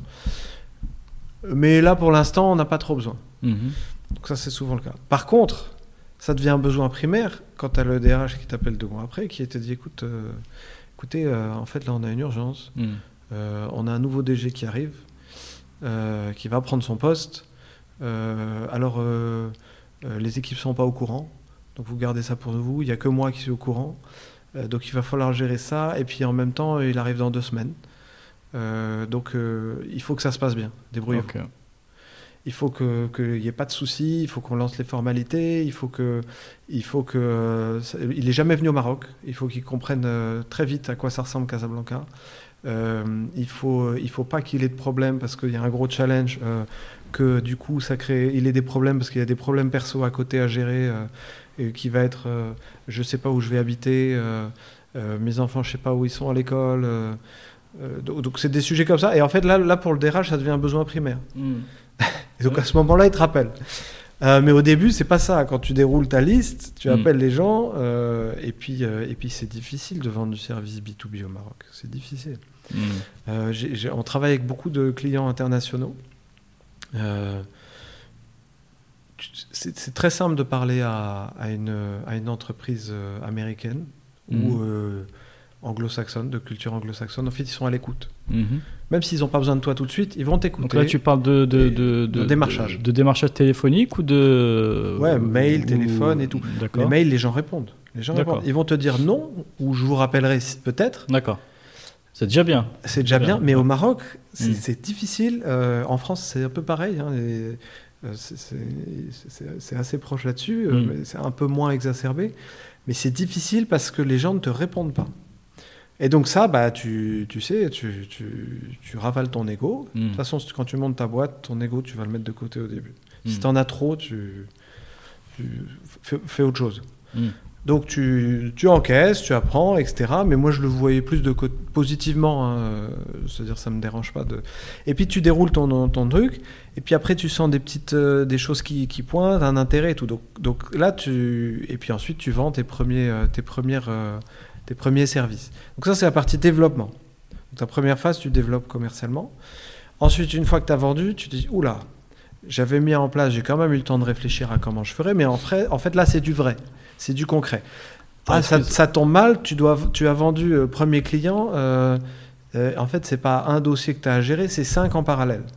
Mm. Euh, j'ai un petit problème. Donc euh, va falloir que je trouve en urgence des gens pour faire le truc. J'ai une question, pardon. Comment tu as tarifé au départ Sans trahir des secrets euh, Euh, non, mais c'est confidentiels, mais. euh, Euh, benchmark euh, avec des boîtes qui font ça ailleurs, D'accord. euh, en te disant bah écoute, euh, voilà. euh, Transposant au marché Je marocain. transpose à Mm. peu près au marché marocain. D'accord. Euh, ça, c'est un, un premier sujet. Euh, et, puis, euh, et puis après, tu, tu sens vite en fait le marché. Où est-ce que tu vas pouvoir positionner euh, tel prix Donc au début, tu, tu, tu vas dire, tu peux pas lancer n'importe quoi. Donc tu vas te calibrer par rapport à. Mhm. Si, si ça n'existe pas local, si ça existe localement, tu vas regarder les, concurrents locaux. Si ça existe moins localement, tu vas aller regarder ce qui se fait à l'étranger, tu vas le transposer.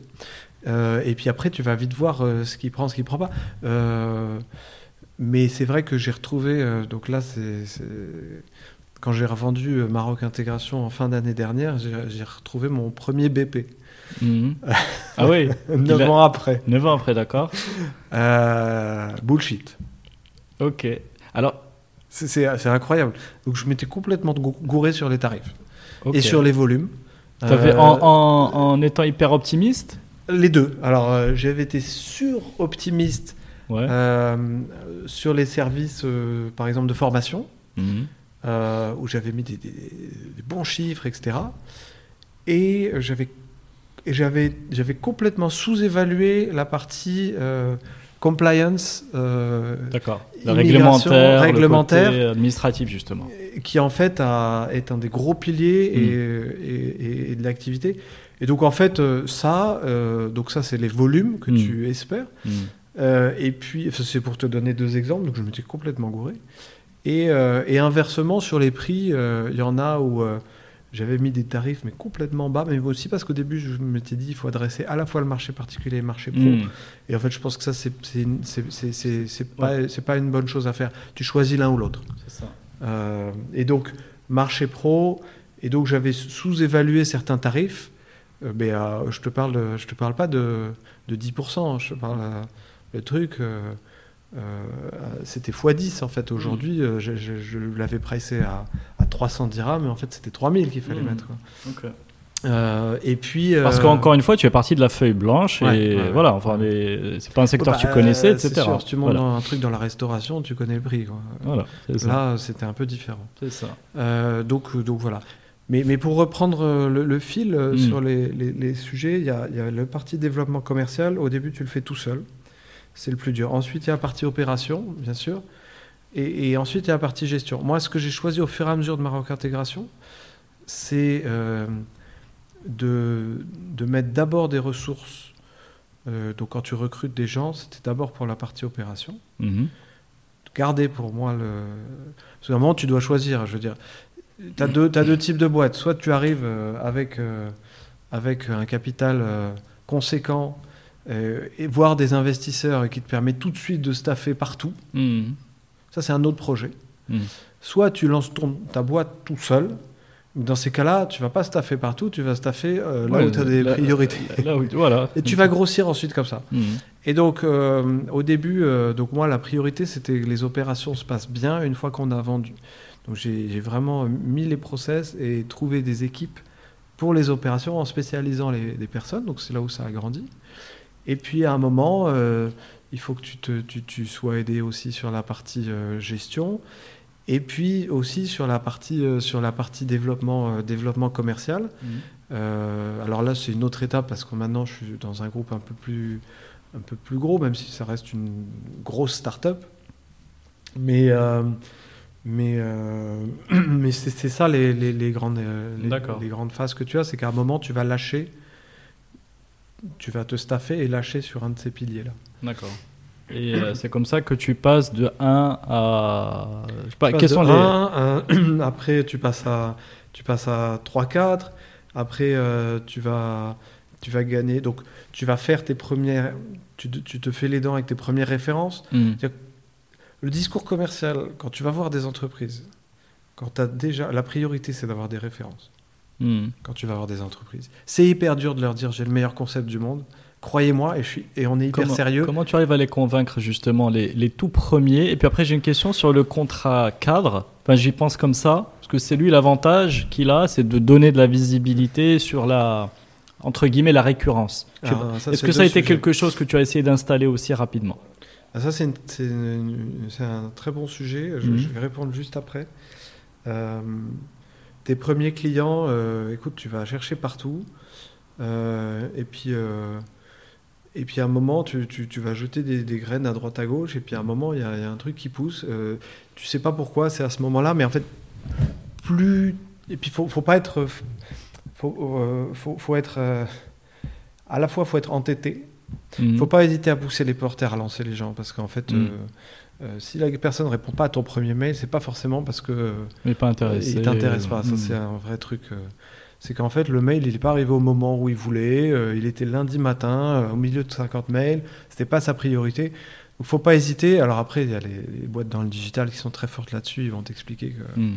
faut envoyer 7 mails pour que, euh, pour que en fait, tu convertisses Marketing tout. automation. Ouais, donc après, tu as, plein de gars qui théorisent là-dessus, et puis Mais dans surtout B2- des mecs qui sont très bons Mais là-dessus. dans le B2B, euh, c'est quand même euh, beaucoup plus dur. C'est plus dur, ouais, ouais, tu as raison. Et puis tu peux pas envoyer même 7 Mm. mails, le mec il te met en spam.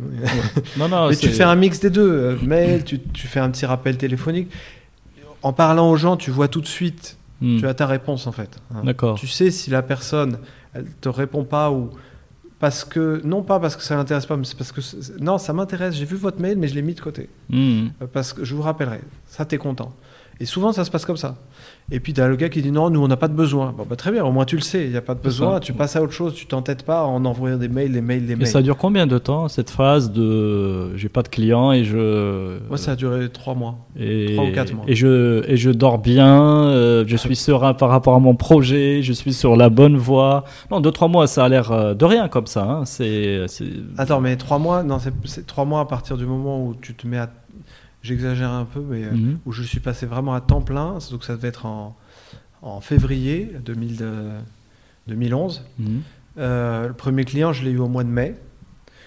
Euh, et puis après, tout de suite, deux autres après. Et puis après, plus rien pendant deux mois. Et, et donc là, tu. Il faut être capable de gérer euh, le l'ascenseur émotionnel. hein. Début. c'est pour ça que les gens s'associent souvent euh, Mhm. quand ils lancent. Moi, j'ai décidé de lancer ma boîte tout seul, mais je comprends aussi les gens qui se mettent en équipe. Mhm. Euh, je pense qu'il faut se. Le plus important, il y a deux choses.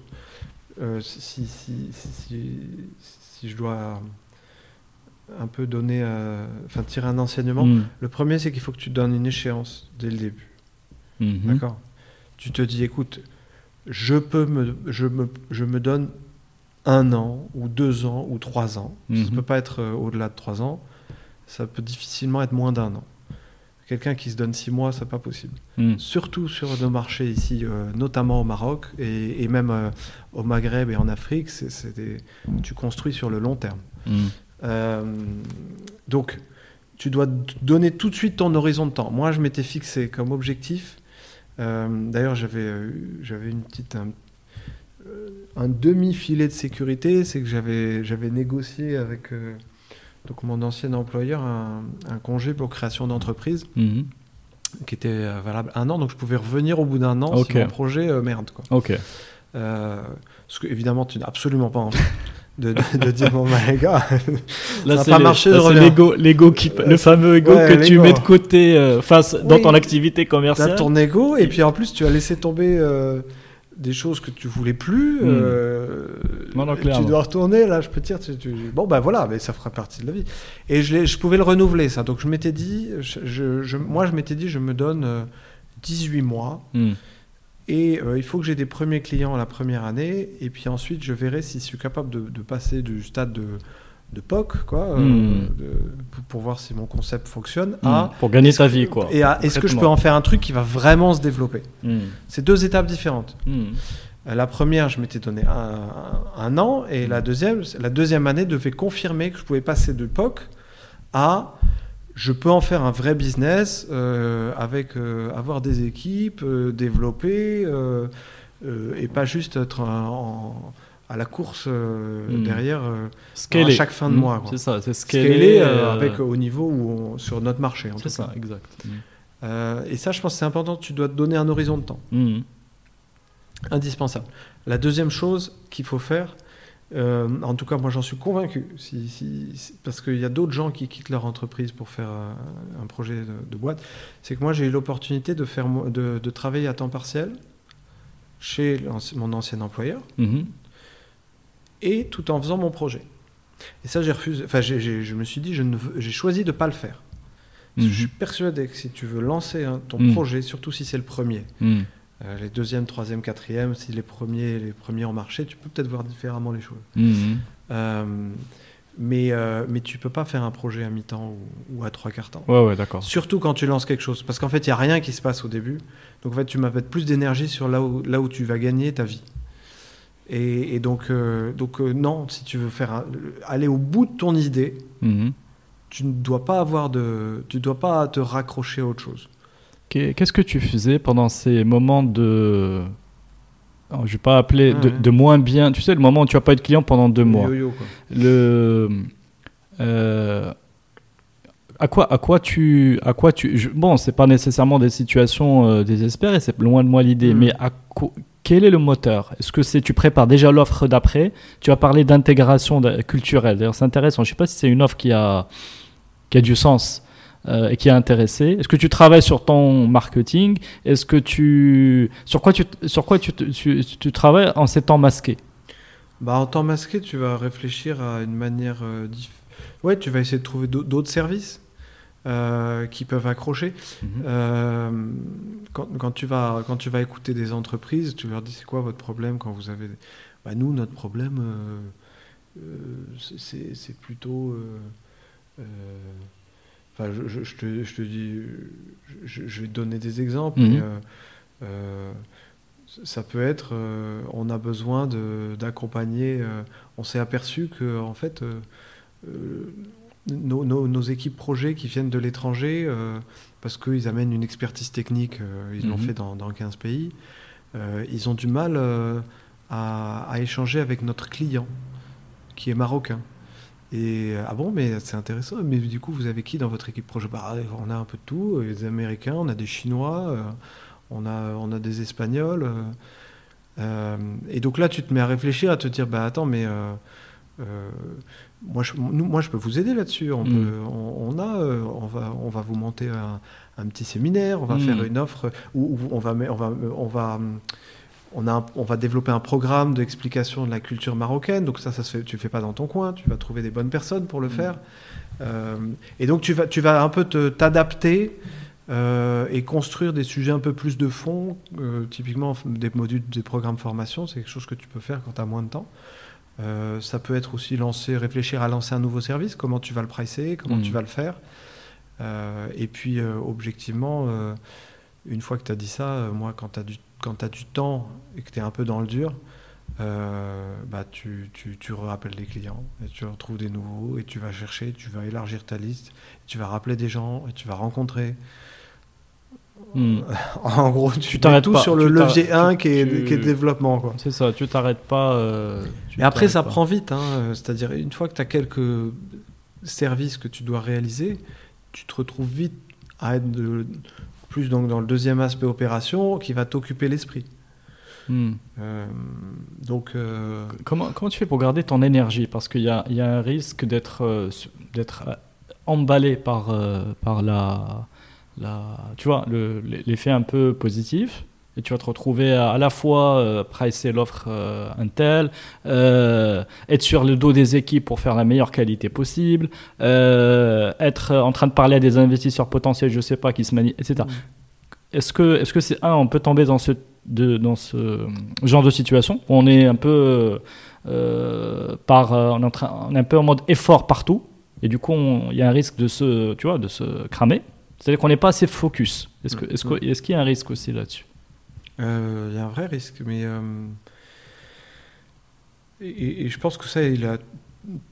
euh, il est au tout début, mais au fait, et puis il, grossit aussi après ce risque, Mhm. parce que il faut déjà que tu, tu- tu délègues, tu, et déléguer, ça veut dire vraiment déléguer, mettre en place les process pour que tu aies juste à, à voir ce qui se passe, et puis voir éventuellement s'il y a des problèmes, si tu peux aider. Euh, déléguer, ça veut pas dire euh, je te fais faire, mais en même temps je surveille tout ce qui se passe. Parce qu'en fait, sinon, tu, tu- ça sert à rien. Tu, tu as perdu ton temps et tu, vas, Mm. tu vas perdre ton énergie. Euh, donc, donc, donc l'énergie, je pense que tu, la gardes au fil des années en, en évitant, de, en tout cas pour, pour ma part, de, de- de refaire toujours la même chose, tomber dans la routine. Mhm. Euh, donc à un moment, tu vas te dire, écoute, euh, les opérations, faut plus que je touche, plus que je rentre dedans.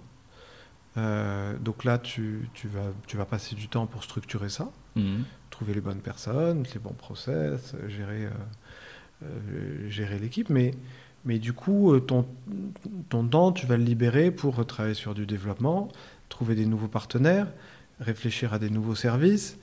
euh, faire de la gestion, parce que moi ça m'a jamais, ça, m'a jamais dérangé, tu vois, ça, par exemple de, de gérer, de faire les, de faire une fois par semaine, une demi-journée par semaine les sujets Mhm. de compta. Mhm. Euh, et puis à un moment, quand ta boîte est un peu plus grosse, tu te dis mais en fait, euh, faut pas que je passe autant de temps à faire, euh, à préparer des, des sujets, à faire de la gestion. Il faut que je...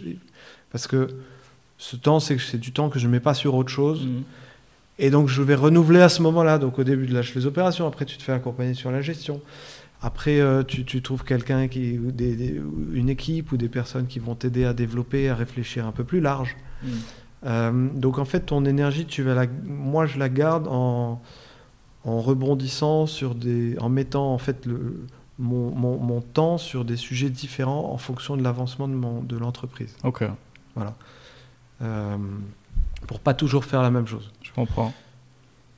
Et alors pour finir sur Maroc Intégration, est-ce qu'il y a eu euh, un moment difficile euh, que tu retiens euh, Tu vois Ou ou, ou est-ce que comme ça s'est passé finalement plutôt bien, comme tu l'imaginais, plutôt bon à part les petites les petites histoires de tarifs qui étaient pas bonnes et les bons volumes, mais ça, euh, voilà. Euh, mais finalement, que, que, que la vie ne t'a, à Maroc Intégration n'a réservé qu'un qu'un long chemin tranquille. Euh, non, le, long chemin tranquille, c'est, c'est pas possible. Euh, ouais, il y, y y a eu des, il y a eu des moments. T'as toujours des moments compliqués. Tu peux avoir, euh, tu peux avoir euh, des sujets avec un client. euh, tu penses qu'en fait tout roule, tout est parfait, Mhm. et puis en fait t'as un événement qui fait que ça remet un peu en cause la relation. euh, le- la, la confiance parce qu'il y, a eu- il y a eu un problème euh, su- sur un sujet donc puis généralement ils arrivent jamais tout seuls euh, tu sais pas pourquoi c'est je sais pas c'est le destin mais les, tu as généralement euh, trois trois ou quatre problèmes qui arrivent en même temps bon ça ça fait partie de la vie d'une boîte mais objectivement moi j'ai tendance à toujours voir le, le verre à moitié plein Hmm. donc euh, euh, j'oublie vite les problèmes et j'essaie vraiment d'avancer. euh, et, et donc, du coup, je vais plus retenir les succès Hmm. qui nous Non, ont fait progresser. Ça va être, c'est quoi un succès? C'est quand tu, quand tu as beaucoup de, petits, de, de petites commandes de services, et puis à un moment, tu as un ou deux, deux gros clients qui arrivent, qui te disent euh, bah, Attends, mais euh, ce que, euh, ce que tu fais avec euh, 15 entreprises, nous, on va te l'apporter avec un seul contrat. Ça, c'est des, gros, ça, c'est des choses très chouettes Mhm. parce que toutes les entreprises connaissent ça à un moment. Hmm. C'est le, le, le gros client Oui. qui va. Parce que c'est avec, grâce à lui que tu vas construire ta boîte. Hmm. Parce qu'une fois que tu as un, un- un gros client, alors nous, dans, notre- de- dans un domaine, ça va être un gars qui, qui va vendre. un- dans d'autres domaines, ça va être un software où tu vas passer de, de des boîtes qui t'achètent 5 licences à une boîte qui va t'en acheter 5000. Hmm. Nous, c'est euh, des entreprises qui vont te donner. euh, euh, qui vont te commander euh, une dizaine de services par an parce qu'ils ont 3-4 Donc, C'est le salariés fameux étrangers. contrat cadre. Et voilà. Et l'autre, il va Mm. te dire, bah écoutez, nous, on a euh, 25 ou 40 personnes ou 60 qui vont arriver. Euh, on a besoin que vous soyez prêts. Hmm. Euh, donc évidemment, soit tu paniques, soit tu te dis, c'est génial, parce que eux, ça me donne au moins de la visibilité, au moins sur deux ans. Hmm. Donc je vais recruter avec ça. Je vais recruter. J'ai mon contrat, je recrute, je structure. Et ça me permet de passer une marche. Mm. Et ensuite, j'ai ça, je garde, je, je- je- je- je rajoute d'autres- contrats comme ça. Et donc, à chaque fois, tu montes des marches. Et, et- et avec des. En fait, ce que je veux dire par là, c'est que moi, j'ai toujours structuré la boîte par rapport à ce qu'il y avait en face en termes de commandes. Hmm. Il y a des gens qui peuvent faire différemment. Et donc, moi, les paliers, je les ai fait grâce aux clients. Tu as un, deux, trois euh, clients. Ensuite, tu en as 15. Ensuite, tu as deux contrats cadres gros Hmm. en plus. Ensuite, tu en rajoutes deux autres, mais tu n'as pas perdu ceux d'avant. Hmm. Et tu continues. Et donc, à chaque fois, tu montes une marge. Bah, là, je structure les opérations. Là, je vais structurer ça. Là, je vais ouvrir un bureau à Rabat. Là, on va aller, euh, on va développer Tanger. Là, on va ouvrir un autre pays. Euh, donc, c'est comme ça, euh, comme ça que ça se, que ça s'est un peu construit. Donc, je vois plutôt les marches qui montent plutôt que les, les moments difficiles euh, sur la boîte.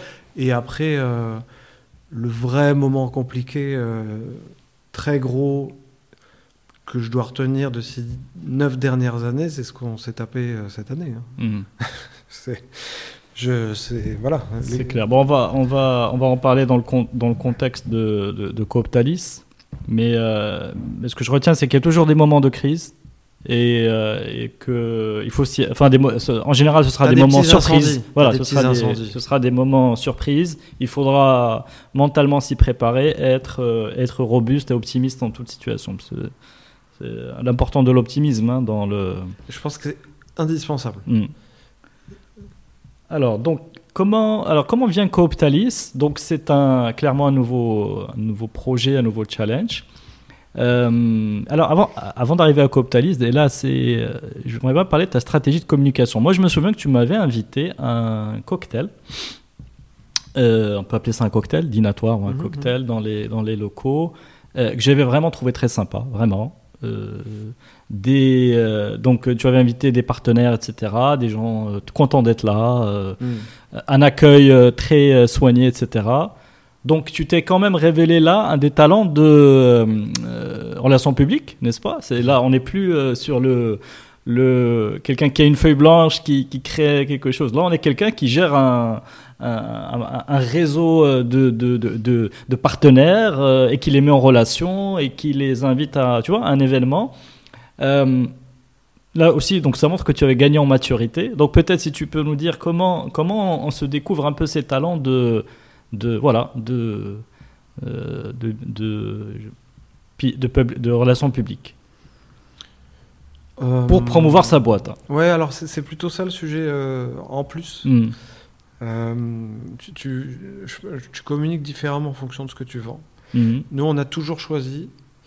Enfin, euh, je dis on parce que maintenant, on décide à plusieurs. Mhm. Mais même au, jeu- même au tout début, quand c'était un jeu, maintenant c'est un on. Mhm. Euh, de pas euh, d'écarter le sujet comme grand public. Mhm. D'accord? Non seulement ça, quand tu, quand tu es au début, de- quand tu lances une entreprise, alors ça dépend bien sûr de ton business model. Attention, euh, c'est Mhm. c'est une règle qui est adaptable euh, quand tu, enfin, en mon sens, hein, parce que nous on faisait du service B2B. C'est Déjà, ça, tu t'adresses à des plutôt entreprises. grand compte. Tu t'adresses Mm. t'adresses pas à 30 millions de personnes, tu Mm. t'adresses aux euh, 500 entreprises qui ont la capacité de, au Maroc de, de payer certains services, ou peut-être 1000, enfin je pas le... Mais, mais donc... euh, donc, donc euh, j'ai écarté la com grand public, pourtant on était, c'était souvent sollicité quand tu montes une entreprise, mais en fait tu peux cramer beaucoup de cash, Mhm. euh, parce que ça coûte cher. Et, et si et t'es pas sûr des retombées, et en plus si tu es là, ça t'intéresse à bien les mesurer. quoi. Mhm. Donc, pas de, grand, pas de com grand public. Travailler les gens par le, le bouche à oreille et, et plutôt le, ce que j'appelle moi le rebond. Mhm. C'est-à-dire, tu rencontres quelqu'un. Euh, en fait, faut, faut pas. Faut, euh, tu rencontres quelqu'un, tu vas pas forcément euh, lui vendre un service. Mhm. Mais lui, il peut peut-être t'aider à, à rencontrer quelqu'un qui va, Mhm. qui va rendre. Il va avoir les besoins. Qui va avoir des besoins. Mhm. Euh, et faut pas, faut pas toujours aller à un rendez-vous en se disant, euh, je vais avoir un truc concret. Je pense que c'est la meilleure manière de se planter. Mhm. C'est déjà tu y vas, tu discutes, et puis en fait les gens naturellement, moi quand quelqu'un vient me voir, qui lance un- une boîte ou un service, je, sais pas, et je, je dois pas être le seul. Le premier réflexe c'est de me dire comment je peux lui filer un coup de main.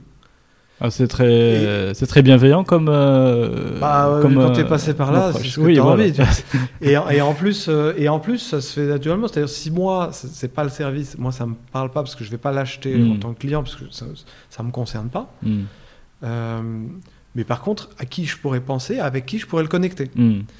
Et donc, euh, donc, donc la com, elle s'est faite euh, beaucoup. euh, au début, c'est, c'est en fait, elle s'est faite au fur et à mesure par les, les utilisateurs et donc les clients qui étaient les, notamment les DRH Mhm. entre eux. Et en fait, là où, là où tu as passé une étape et une belle victoire, c'est quand tu as des appels, des entreprises qui t'appellent, Mhm. qui te disent écoutez, bonjour, il y a euh, la DRH de telle société Mm. qui, euh, qui m'a parlé de vos services, Mhm. ça m'intéresse, et en plus elle m'en a parlé en bien. Mhm. Est-ce qu'on peut se voir? Là, tu vois, Là, c'est une belle euh, consécration. Là, con- Bah oui, mais Mm. en fait, ça s'est passé comme ça à partir de, de 4 ans d'existence. On, on a fait, surtout, on, a, on s'est développé grâce à ça. Mhm. C'est de la croissance organique, on peut appeler ça comme ça. Exactement. Mm. Et Tu vas pas la chercher, euh, Mhm. tu vas, tu vas pas. euh, Donc, donc on, on communiquait pas en grand public, beaucoup plus en discutant euh, via le réseau RH. Et puis aussi par le réseau. Donc nous, on a deux clients, on a l'entreprise et puis on a les- ceux qui bénéficient des services, qui sont les expatriés, les familles. Mhm. Donc eux, ils parlent beaucoup parce que c'est des cercles qui finalement se les, é- les étrangers dans un pays, ils ont tendance une- à, se mélanger. Voilà, ça crée une communauté. Alors Mm. après, il y en a plein et puis chacun vit la chose différemment, mais on peut pas empêcher que les premières semaines, euh, tu vas voir d'abord d'autres gens qui sont dans la même situation que toi. Mhm. Euh, et donc là, ça se diffuse aussi. Et donc quand tu parles de l'événement, euh, je me rappelle qu'on avait fait, puis on, en- on en a refait d'autres, et, euh, et là, on a envie d'en faire un peu plus. ce qui est sympa, c'est de mélanger un peu tout ce monde-là. Exact. tu mélanges des, les, les, des, clients sympas. Mm. alors, tu peux mélanger les pas sympas, mais les pas sympas, ils viendront pas. Mais ceux avec qui, finalement, tu sais que tu as. Voilà, tu es prêt à discuter, ils seront contents parce que chacun est content en fait de pouvoir mm. networker, créer des. Exactement. dans un petit événement à taille humaine euh, mm. avec 30, 40, euh, maximum 50 personnes, tu vois des gens, euh, soit des, des, gens que tu connais déjà, et puis aussi, les expatriés sont hyper contents de se retrouver parce que ça leur fait un, mm. ça fait aussi un, un, événement social. Et puis tu ramènes des partenaires. Des, quand je dis tu ramènes, c'est tu les invites parce que, mm. pareil, c'est des partenaires avec qui tu t'entends bien généralement. Euh, et donc, tu as envie de créer un peu un mélange de tout ça. Et, euh, et ça, euh, et ça les, les gens tu t'aperçois que les, les, les, gens sont contents, ils sont preneurs d'événements comme ça. Oui, tout à fait. Pas trop institutionnels, euh, donc un peu informel, mais en même temps avec un cadre où tu sais que tu vas tu devrais rencontrer des gens avec qui tu vas, hmm. tu vas soit trouver une affinité personnelle ou professionnelle. Hmm. Non, mais euh, c'était. Euh, voilà, je voulais souligner que je vais garder ça en mémoire et c'est hyper smart parce que c'est un moyen intelligent de, de voilà, de bah, Alors, tu vois, chez Cooptalis, on va en parler un peu après, mais ici, là, tu euh, dans les bureaux. Mhm. Euh, alors ça, c'était avant le Covid, mais on va le refaire euh, dès qu'on pourra. Mhm. on organise des after-work. Mhm. Donc, ce qu'Optalis, il y a une partie recrutement, donc, qui est un des piliers de l'activité. Et on organise des after-work.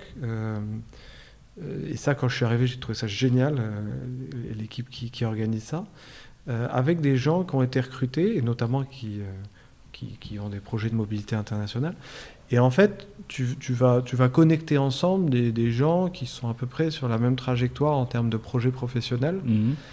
Et donc, euh, tu rapproches des gens qui, a priori, ne devaient pas se parler au début, mais ça va créer des affinités. Puis, on, euh, on, crée une communauté aussi. Mhm. Donc, tu crées une communauté, euh, les gens passent un bon moment. Toi, tu, tu, tu, capitalises aussi un peu sur, le, sur, la, sur ta, ta marque employeur. Euh, sans pousser nécessairement un service, parce que mhm. sinon c'est trop gros. C'est plutôt tu crées une communauté de gens qui vont peut-être pas te, te, commander des choses dans la semaine qui vient, mais peut-être qu'un jour eux seront des donneurs d'ordre. Ça, oui, de toute façon. Donc tu, as, la... mis sur le, un peu plus long terme. C'est de la brand awareness aussi. permet d'associer de, de, des, des, moments de plaisir aussi à une marque et de, voir comment les clients parlent. En tout cas, moi, c'est comme ça que je l'avais vécu. Alors, donc, alors pour revenir à Cooptalis, comment. Euh, donc, euh, vas-y, prends, prends, une petite pause pendant que je, je, je clarifie ma, ma, question. Ce qui est intéressant, c'est que donc là, on est vraiment dans une première tranche de vie de Maroc Intégration, 9 ans, où tu as réussi à à, à la fois développer l'entreprise, euh, à moins t'ennuyer, à poursuivre l'aventure en, construisant des choses qui t'intéressent euh, en y prenant du plaisir, je pense. Et puis, euh, tu commences à intéresser, tu commences à intéresser peut-être des structures euh, consoeurs ou qui ont, voilà. peut-être que tu émerges dans le, quelque part, tu, tu as fait, je veux pas dire que tu as créé le marché, mais tu as accompagné son essor. Et donc, à un moment donné, toi aussi, tu as besoin peut-être d'avoir. Tu, commençais en, ayant, en, voulant avoir un peu d'impact. Là, peut-être que tu commences à voir les choses un peu plus grand, en grand. Est-ce que euh, c'est ton histoire avec Maroc Intégration, euh, avec, après cette phase de maturité, clairement, il faut qu'elle franchisse un nouveau palier je, je, pense. Est-ce que finalement, c'était le bon moment? Euh, Alors, moi, je, vais te donner une réponse, et puis peut-être que dans trois ans ou dans cinq ans, il y, aura, un autre recul, parce que c'est tout neuf. Donc, donc effectivement, donc Maroc Intégration que j'avais créé en 2011 euh, a donc été racheté par Cooptalis mhm. euh, en toute fin décembre 2019, là, donc il y a, il y a 9 mois. Euh, et quand je dis racheter, c'est dans les deux sens. C'est que moi aussi, j'ai accepté de vendre. Mhm. et j'ai voulu le faire. Donc, est-ce que je, pense effectivement que c'était le, bon moment et ça, j'en suis euh, convaincu. Alors, je, mets de côté le, ce qui s'est passé après euh, le Covid parce que ça, personne pouvait pouvait anticiper. Donc la, la, réponse serait évidente si je prends en compte le Covid. Mm. Mais que, c'était c'était un bon moment pour c'était le bon moment pour le faire. Mais en fait, je, je mets de côté ce sujet-là, c'est que c'était le moment où Maroc Intégration en fait, dans la phase de maturité de l'entreprise, on était devenu euh, leader sur notre marché local, donc le, Maroc, Mhm. euh, sur les services liés à l'expatriation et à la mobilité internationale en général, focus plus Maroc. Euh, ça faisait déjà certainement 2-3 ans. Et donc c'est un moment où euh, soit tu te dis bah je garde ça, mais je suis bien, je suis tranquille, je continue ma boîte. Euh, et puis, euh, puis voilà, peut-être je, je fais un- je, me, je mets un petit pas en arrière. euh, tu, tu peux te dire c'est le moment de ma vie où je vais laisser un peu la boîte tourner et puis m'intéresser à autre chose. Ça, Mhm. ça, je peux très bien le comprendre. Moi, j'en étais pas à ce stade-là. Je n'étais pas du tout lassé Mhm. ou fatigué. Euh, et donc, c'est le moment où tu te poses la question comment je fais plus loin? Ok.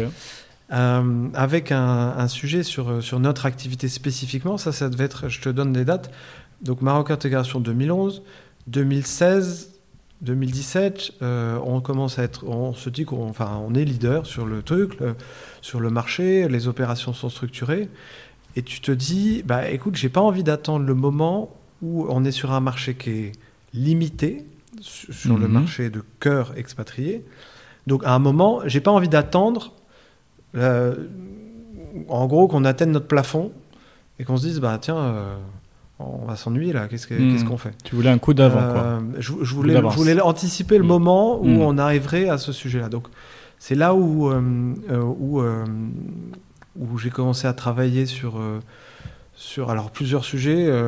J'ai lancé une, une, une plateforme web pour disrupter un peu le marché de la mobilité. C'était, ça n'a pas été un- ça a été hyper. J'ai appris des milliers de choses, mais ça n'a pas été un, un- un succès euh, sur cette partie-là. On pourra en reparler, euh, mais c'est une expérience vachement intéressante. Mhm.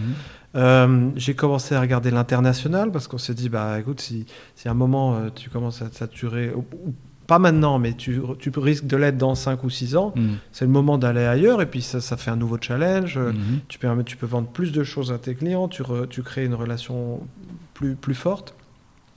Donc j'ai commencé à regarder l'international avec en se disant bah, le focus il va falloir se développer dans, dans notre, dans notre Mais là, région. tu, tu regardais plus les marchés émetteurs, mais tu regardais plutôt les marchés qui avaient le même besoin, qui étaient encore, euh, il y avait encore pas, pas, voilà, pas de, d'offres. Exactement. Ou alors plus. il y avait de la place pour, en, pour la continuer. Ok. Euh, en gros, te dire bah écoute, je suis un, je suis euh, un leader national, est-ce Mm. qu'on peut devenir un leader régional? Mhm. Euh, Et puis après, tu peux dire est-ce que tu peux devenir un leader continental? Mais tu, vas étape par étape. Mhm. Euh, donc ça, ça commence à, tu commences à réfléchir un peu comme ça, à, à- à screener, à regarder, à faire un, un voyage, un déplacement, euh, à organiser, prendre des infos auprès des clients. Donc tu as il y avait ce sujet-là. Il y avait ensuite un troisième euh, axe donc, euh, de développement, c'est soit s'étendre géographiquement ou alors étendre le périmètre de service. Mhm. Pour se dire, bah, si ton marché tu, tu es bien, mais tu t'aperçois qu'à un moment, il pourra peut-être être limité, il faut que tu ailles trouver d'autres. Il faut que tu l'élargisses toi-même. Mhm. Euh, et donc, euh, quand tu es dans le, dans le domaine RH, que tu as créé euh, ta relation euh, avec tes clients, bah, tu, tu, il faut naturellement chercher des, ch- des- des sujets dans, le, dans, le, dans la partie euh, auprès des mêmes interlocuteurs. Mhm. Euh, donc tu peux. euh, Donc voilà. Donc euh, il y a eu plusieurs euh, plusieurs initiatives. Euh, C'est-à-dire que tu pouvais aller dans des domaines comme le recrutement, la formation, l'évaluation. L'évaluation. On a lancé. euh, bah, là, il y a eu plusieurs choses. euh, J'ai voulu digitaliser un peu le service de la mobilité au sens plus large. Ça, ça a été ça a été un peu compliqué. Je pense que s'il faut le refaire, il faudrait le refaire avec plus de moyens et peut-être pas au Maroc. Mhm. Euh, parce que tu as c'est un sujet de marché euh, et de, de Mm. proximité avec euh, le marché que tu veux développer, parce qu'on ciblait d'autres pays, D'accord. plutôt des gros pays de, avec beaucoup de, de mobilité internationale, euh, comme peuvent être enfin, soit l'Europe, Dubaï, les États-Unis. enfin. Mhm. Il y a ça. on a aussi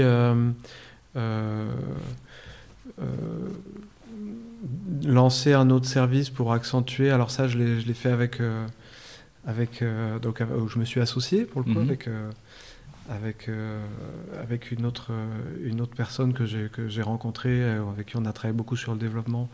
On a lancé plus un sujet sur la formation et l'accompagnement, euh, notamment des talents, euh, des conjoints de talents pour les pour qui pour les aider à trouver du de- à s'insérer professionnellement dans euh, Dans le au pays. Maroc. Donc Mhm. on, on commence à toucher un peu le recrutement.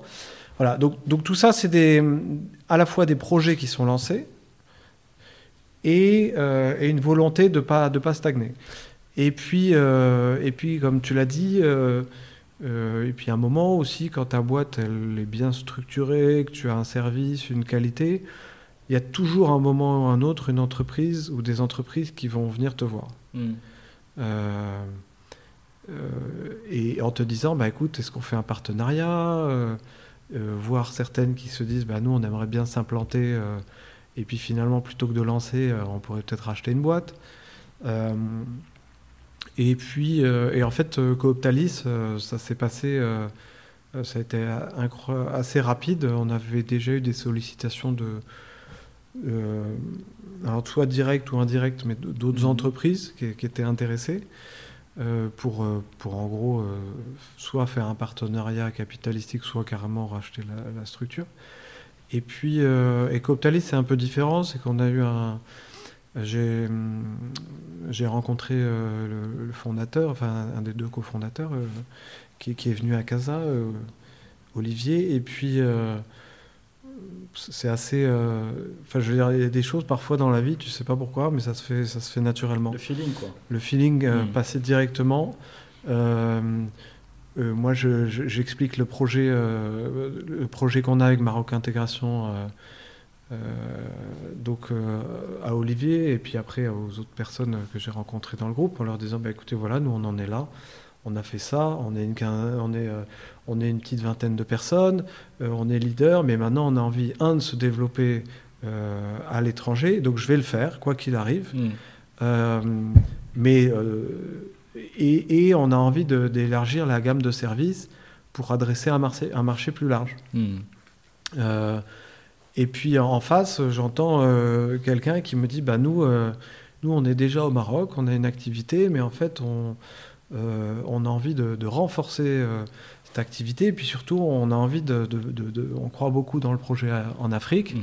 Euh, et, et, et on a envie de développer l'ensemble de nos services sur l'Afrique avec les- la bonne personne et la bonne structure. Et en gros, on s'est parlé une heure et demie. Et, Tu, tu me parles d'un mariage, là. hein. Quelque part, quelque part c'est un couple. C'est un Je- couple. je sais pas- il- même projet. Même... Je sais pas si, si- mon mariage, pas- je sais pas si tu t'es marié aussi vite. non. tu vois? non, non, mais tu vois, euh, regarder, avoir le même projet, euh, ça. Euh, avoir les mêmes attentes. euh, Il y avait une des valeurs aussi, y parce avait- que tu as envie d'aller voir. euh, Mm. Parce qu'au début, on- ça a été très dit, mais tu as raison, c'est exactement ça. C'est-à-dire, tu as une entreprise qui vient, tu, comprends, tu vois que ça te parle, parce Mm. que en face, euh, c'est une entreprise, euh, c'est une start-up qui grandit beaucoup. Donc, euh, qui, a été, qui, est plus jeune que Maroc Intégration. Euh, Oui, j'ai vu ans. 2012, je crois. Euh, 2012, alors ça doit faire bientôt 8 ans Mm. euh, qui, est- qui a euh, qui s'est développé euh, autour de trois axes qui sont euh, euh, le, le recrutement de talents internationaux, donc la partie vraiment euh, euh, chasse, mais Mhm. avec un axe sur on va chercher des talents à l'étranger, ceux que vous ne trouvez pas sur votre marché local. Deuxième, euh, et qui, un deuxième, deuxième activité qui est gérer la mobilité de ces personnes-là donc, et, et- et accompagner les entreprises à faire venir ces profils-là. pour- En fait, une fois que tu as trouvé le talent, tu- Mm. tout se passe bien pour qu'ils travaillent et qu'ils viennent travailler dans les meilleures conditions. En gros, pour que pour l'entreprise, ce soit neutre. Qu'elle fasse venir quelqu'un de l'étranger Mm. ou localement, il faut qu'il n'y ait pas de différence. Mm. Elle doit se concentrer sur le talent qu'elle veut. Mm. Euh, et la troisième aspect, c'est sur euh, c'est la, la formation de cette personne-là, parce qu'il faut l'accompagner, soit sur des langues, soit sur l'interculturel, soit sur la prise de poste, euh, soit sur des noms. Donc ça, c'était ça, c'est Cooptalis qui a, qui, a mélangé ces trois métiers. Nous, on faisait déjà deux briques, Mm. mais on n'avait pas la brique recrutement, euh, talents internationaux. Et moi, j'ai trouvé ça euh, hyper intéressant parce que, euh, en fait, en, en, en- mettant euh, l'activité recrutement international en amont de la mobilité, tu vas créer, euh, tu vas alimenter ton Mhm. activité mobilité. Je ne sais, pas- je sais pas si je Oui, me fais comprendre, sûr, mais. Aujourd'hui, on a toujours. Alors, tu as parlé tout à l'heure de comment tu construis avec la durée. Nous, quand on est sur un domaine où, en fait, on ne, quand tu gères des expatriés uniquement, quand tu ne fais que ça, Mhm. tu, tu reçois la demande. Tu peux pas la créer, la demande. Mhm. Tu vas pas créer. euh, c'est l'entreprise qui t'appelle, qui te dit j'ai euh, une personne, 6, 10, euh, 50 qui arrivent. C'est pas toi qui leur dis euh, fais venir 50. Mhm. Donc, donc tu es toujours suspendu à, à ce que eux vont déclencher. Quand tu relis, euh, quand tu vas en amont de la chaîne et que tu vas proposer aux entreprises un, un- un apport euh, de valeur qui est de dire. En fait, tu connais leurs besoins sur trois ans en expatrié, tu es capable de les. Et puis tu vas créer la mobilité. Ouais. Mhm. Ouais, je comprends. Tu vas, tu vas dire, mais écoutez, vous, vous, vous avez besoin de ces profils-là, vous ne les trouvez pas localement parce qu'il n'y a pas la compétence, parce qu'il n'y a pas l'école qui forme, parce qu'il n'y a pas assez de monde, il peut y avoir plein de raisons. Nous, on va la chercher à l'étranger, et donc du coup, tu alimentes ensuite ton activité euh, mobilité. Mhm. Et tout ça, c'est une chaîne qui est très intéressante euh, en amont. Donc, Cooptalis, c'est ça, et ça, ça m'a parlé énormément en termes de projet, Mhm. euh, d'approche business. Je trouvais ça hyper prometteur. Deuxièmement, la culture de l'entreprise, le stade où elle était de son développement m'a beaucoup plu. Parce qu'on a été approché par un groupe beaucoup plus gros, beaucoup plus établi. Mhm. Et je te le dis sincèrement, euh, honnêtement, je ne me voyais pas intégrer une structure très grosse. euh, Mhm. Je voulais pas re- revenir là-dedans et ça, m'aurait ça, m'aurait emmerdé. Tu voulais rester à taille humaine. Je voulais rester à taille humaine ou en tout cas avec une grosse ambition de développement et Mm. un esprit entrepreneurial. Mhm. Donc Cooptalis en, était, en est à ce stade-là. Euh, et puis, euh, et donc du coup, euh, ouais, tu parlais de mariage, il y a eu un match euh, entre le, le projet que je voulais pour développer Maroc Intégration et ce que, ce que Cooptalis pouvait apporter par rapport à ça, et réciproquement d'ailleurs. Et donc du coup, le- le- ça a paru assez évident. Mhm. sur le principe. Après, tu rentres dans les modalités, parce qu'une fois que tu t'es mis d'accord sur le principe qu'il y a un intérêt Bah, le contrat de mariage, quoi. le Ouais, alors, sauf que généralement, quand tu te maries, tu, tu vas pas trop dans le détail du contrat. Enfin, tous les gens que je connais qui se sont mariés, c'était plutôt l'acte de se marier. Oui. Euh, là, le, là, ce qui est plus compliqué, c'est la suite. C'est qu'une Mm. fois que tu as décidé que tu, vas, tu, tu, tu serais OK pour te marier, Mhm. tu dois maintenant voir si c'est faisable. Donc, euh, il y a plein de conditions. euh, il y a, ça va être quoi les, les conditions euh, comment, euh, comment tu vends Tu te mets d'accord sur, euh, sur des modalités Tu te mets d'accord sur le, le projet que tu vas faire Tu te mets, euh, ensuite, tu as, toute la partie du diligence. Donc, tout peut être mis en cause à, à n'importe quel moment. Mhm.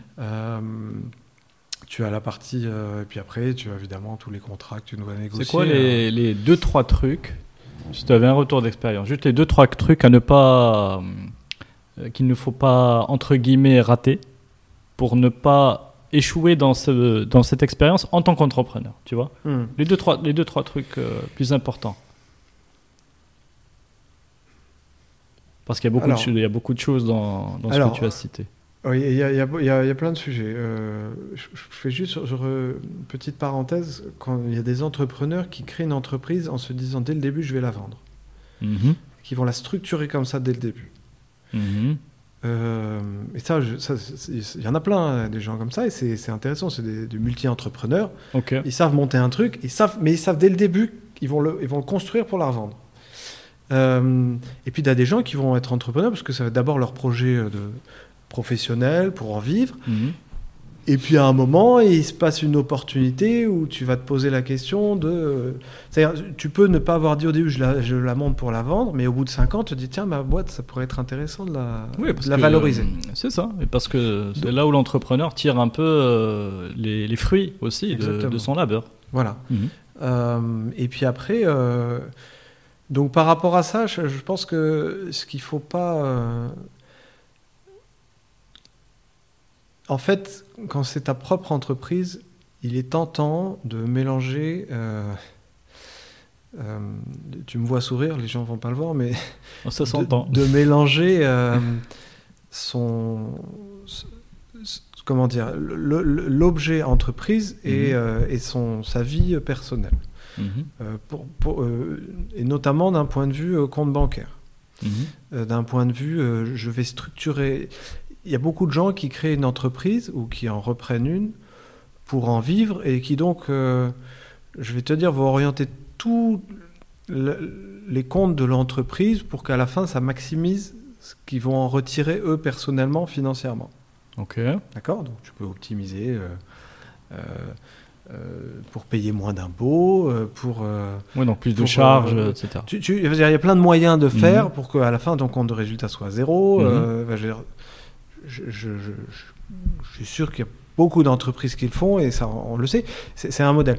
Euh, moi, j'ai toujours fait différemment et ça, je pense que c'est c'est- ça a toujours euh, c'est intéressant. C'est-à-dire, euh, j'ai toujours voulu que l'entreprise, les comptes de l'entreprise reflètent exactement l'activité de l'entreprise. Ok. Et ça, c'est pour moi un facteur décisif quand tu vends ton entreprise. Parce que euh, Ça, c'est day one. Hein. C'est-à-dire que tu as 9 ans de. Si je pousse la. Tu vois, la- la- pas la caricature, mais je pousse le raisonnement Mhm. jusqu'au bout. C'est tu as 9 ans de compte, un historique de compte qui reflète très bien le, les comptes de l'entreprise et sa situ- situation. exactement. Alors normalement, là, le- comme- Après, quand tu es racheté, ils regarde vont que pas de regarder 3 ans. 9 ans. regarde ouais. que de 3 Mais ans. déjà, mais si tu fais ça, euh, mais tu as raison, euh, parce qu'en fait, l'esprit, c'est c'est le day one, c'est à partir du day C'est one. ça, Donc, voilà. euh, ça. Là-dessus, tu as raison. Et donc, euh, le, le premier euh, conseil pour moi, pour quelqu'un qui veut un Mhm. jour vendre sa boîte, euh, ou en tout cas l'ouvrir Mhm. à des investisseurs, parce que tu ça. peux vendre intégralement. Alors moi, moi j'ai vendu 100%, mais tu peux vendre qu'une partie. Euh, c'est de, de faire, de, de te dire, écoute, mon, le- mon entreprise, c'est un objet que je vais, je vais essayer de... Qui, qui- et en fait, quand on va creuser dedans, ça doit refléter ce qu'on voit de l'extérieur. Mhm. D'accord? Donc tes comptes, ils sont clean. Ils sont clean. Euh, euh, tu, tu es un résultat positif, on doit avoir un résultat positif. Et ben, tant pis, tu auras payé de l'impôt, mais en fait, tu, tu vas peut-être. euh, c'est pas grave ça, parce qu'à la fin, tu vas en tirer les bénéfices, parce que tu, tu as, as une entreprise qui est rentable. C'est ça. Euh, et ça, c'est attirant pour une entreprise. Donc il doit, il doit s'y retrouver, l'investisseur. Il faut, faut Mhm. se mettre dans, dans sa tête aussi. Mhm. Donc ça, c'est important. Deuxième chose, euh, je, je réfléchis. hein. donc le, le premier, c'est que ton- donc ta compta reflète la réalité. des comptes et de la santé financière euh, et de la réalité euh, du chiffre d'affaires et des charges de, de la boîte. de la boîte. ouais. Deuxièmement, une entre- un investisseur va regarder ton équipe. Mhm. La manière, certes, dont sont structurées les opérations, mais il va regarder les gens que tu as aussi avec toi. Mhm. Euh, parce que euh, même s'il y a des clauses qui font que tu dois garder le, le dirigeant, euh, à un moment, il n'y a pas que lui euh, qui fait le... Et tu ne peux pas compter que là-dessus. Mhm. Donc en fait, ça c'est pareil, ça revient sur ce que tu disais. Pour moi, c'est depuis le day one, mais tu, tu dois, tu, tu investis dans tes ressources. Mhm. Euh, tu, tu dois les faire grandir avec toi. Parce que euh, le moment où tu seras arrivé à plus à maturité, euh, au bout de 3, 4, 5, 6, 8 ans, euh, si tu as une équipe à côté de toi qui tient la route, mais vraiment, c'est-à-dire euh, qui est autonome, qui, est, euh, qui a grandi avec toi, et pas juste des gens qui vont exécuter, c'est hyper rassurant pour Tu un investisseur. Toi, tu as réussi à garder des gens aussi longtemps? Comme collaborateurs Euh, Enfin, le plus longtemps ouais, possible, ouais, parce qu'il y a toujours euh, un ouais, turnover. vra- vraiment, euh, on, bah, écoute, on a de la chance, euh, je- j'espère garder ça pour l'instant, Hmm. mais euh, les, les équipes sont, sont, sont stables. euh. Et, euh, et j'ai rare, j'ai rarement eu des gens qui sont partis pour, euh, pour d'autres raisons que changer de changer, parce qu'elles quittent le pays ou Hmm. qu'elles vont vivre ailleurs. D'accord. Donc, euh, bon, il peut toujours y avoir des cas, mais franchement, euh, on a un turnover très faible. Euh, et après, parce que quand donc, donc ça c'est important. Et, et donc, donc la deuxième chose, c'est que tu ne dois pas penser qu'à ton produit, tes chiffres et à toi, mais c'est ton équipe. Mhm. Tu vas, tu vas, tu vas valoriser ça aussi. Ok. Ton entreprise, c'est ça. Euh, donc ça, c'est deux, deux points, euh, deux points assez importants euh, que, que je pense sont applicables à, à peu Mais près dans l'opération elle-même, tu vois, l'opération elle-même, Mais ça, déjà, c'est tu prépares ton opération quand tu fais ça. on est d'accord. Bon. Ça, c'est des bons si- points. ouais.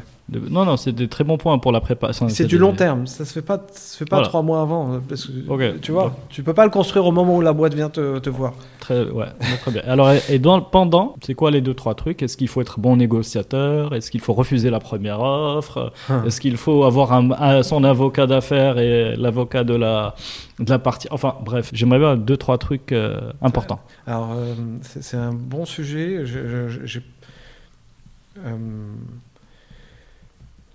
il est important de ne pas être tout seul. Mhm, Donc, de se faire, à- de se faire accompagner euh, ou conseiller.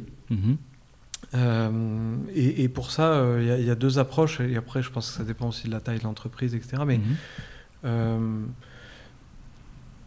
J'ai, moi, j'ai pris beaucoup d'avis auprès de, de personnes qui, sont, qui sont autour de moi.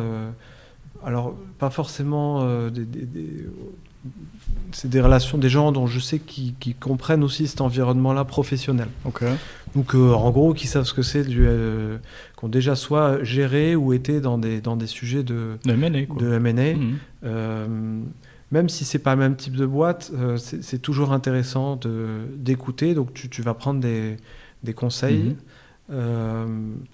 Euh, et donc ça peut être des gens de ton entourage très proche euh, Mhm. ou alors euh, des gens que tu, tu connais, sachant que tu n'as pas envie de tout dire non plus. à donc il faut que tu aies une bonne relation de confiance. Donc ça c'est du conseil informel. Euh, mais surtout de ne pas faire son truc euh, seul. Euh, et puis, euh, euh, le plus important, c'est d'être accompagné d'un point de vue juridique. D'accord. Ça, c'est indispensable. Mhm. Donc quelqu'un qui va relire le contrat et. Ouais, et puis s'il a un peu d'expérience, euh, il, va... il sait tout de suite les sujets euh, sur lesquels. euh, qui sont. En, fait, quand tu n'as pas le recul sur des, sur des opérations de, de, de M&A, tu, tu, tu sais pas c'est quoi les sujets que tu peux négocier et ceux qu'il faut, sur lesquels il faut, faut lâcher. Quoi. Mhm, C'est ça. Euh, Exactement. Ouais. Donc, euh, donc ça, c'est c'est indispensable. Euh, après, est-ce que tu. Donc, donc euh, juridique, euh, pour moi, c'est obligatoire. Mhm. Et, et après, est-ce que tu dois te faire accompagner du d'une banque d'affaires ou pas, même une boutique je. Mhm. Je pense que ça c'est personnel. Alors, Quand je dis c'est personnel, c'est que ça va dépendre de, du contexte. Est-ce que tu es le seul actionnaire, pas le seul actionnaire? Mhm. Est-ce que tu as une idée de la valo de ta boîte? Est-ce que la valo de ta boîte est compliquée à faire? Euh, euh, je veux dire, quand tu es dans le service, comme euh, c'est un peu différent parce que tu as des ratios. Mhm. Euh, Oui, t'as pas de stock, t'as pas de. Ouais, pas t'as pas, t'as pas trop de, t'as pas, t'as pas de stock, t'as pas forcément un produit, un, un investissement euh, que- qui va, euh, euh, que, que, que tu as fait développer des, des trucs Mm. de dingue. Donc, euh, euh, donc c'est un, c'est un peu différent. Euh, voilà. Après, euh, chaque contexte, j'imagine, se, se gère différemment. Nous, ça a été assez fluide, franchement, avec Ok. euh, Cooptalis. Euh, et puis, euh, et puis après, euh, mais ça s'est fait extrêmement vite. Il faut que ça, ça- enfin, ça a duré trois mois en fait entre Ouais, le moment où on s'est vu et le moment où on a, on a signé le, le contrat. Alors c'était un, c'était une condition pour moi qui était indispensable. Mhm. Et, et ça tombe bien parce que je crois que côté euh, Cooptalis aussi, Mm. Oui, vous voulez aller vite. voulait aller vite. Et, euh, mais en tout cas, euh, moi, je je voulais pas. euh, bah, Je vais comprendre pourquoi je dis ça. C'est pour- Mhm. pour que les gens puissent. Il y a un enseignement là-dessus, c'est qu'en fait, quand tu vends ton entreprise, quand Mhm. tu es en process, ton esprit, il est absorbé par ça Mhm. et ton temps, Mhm. que tu le veuilles ou non. Tu ne penses plus qu'à ça.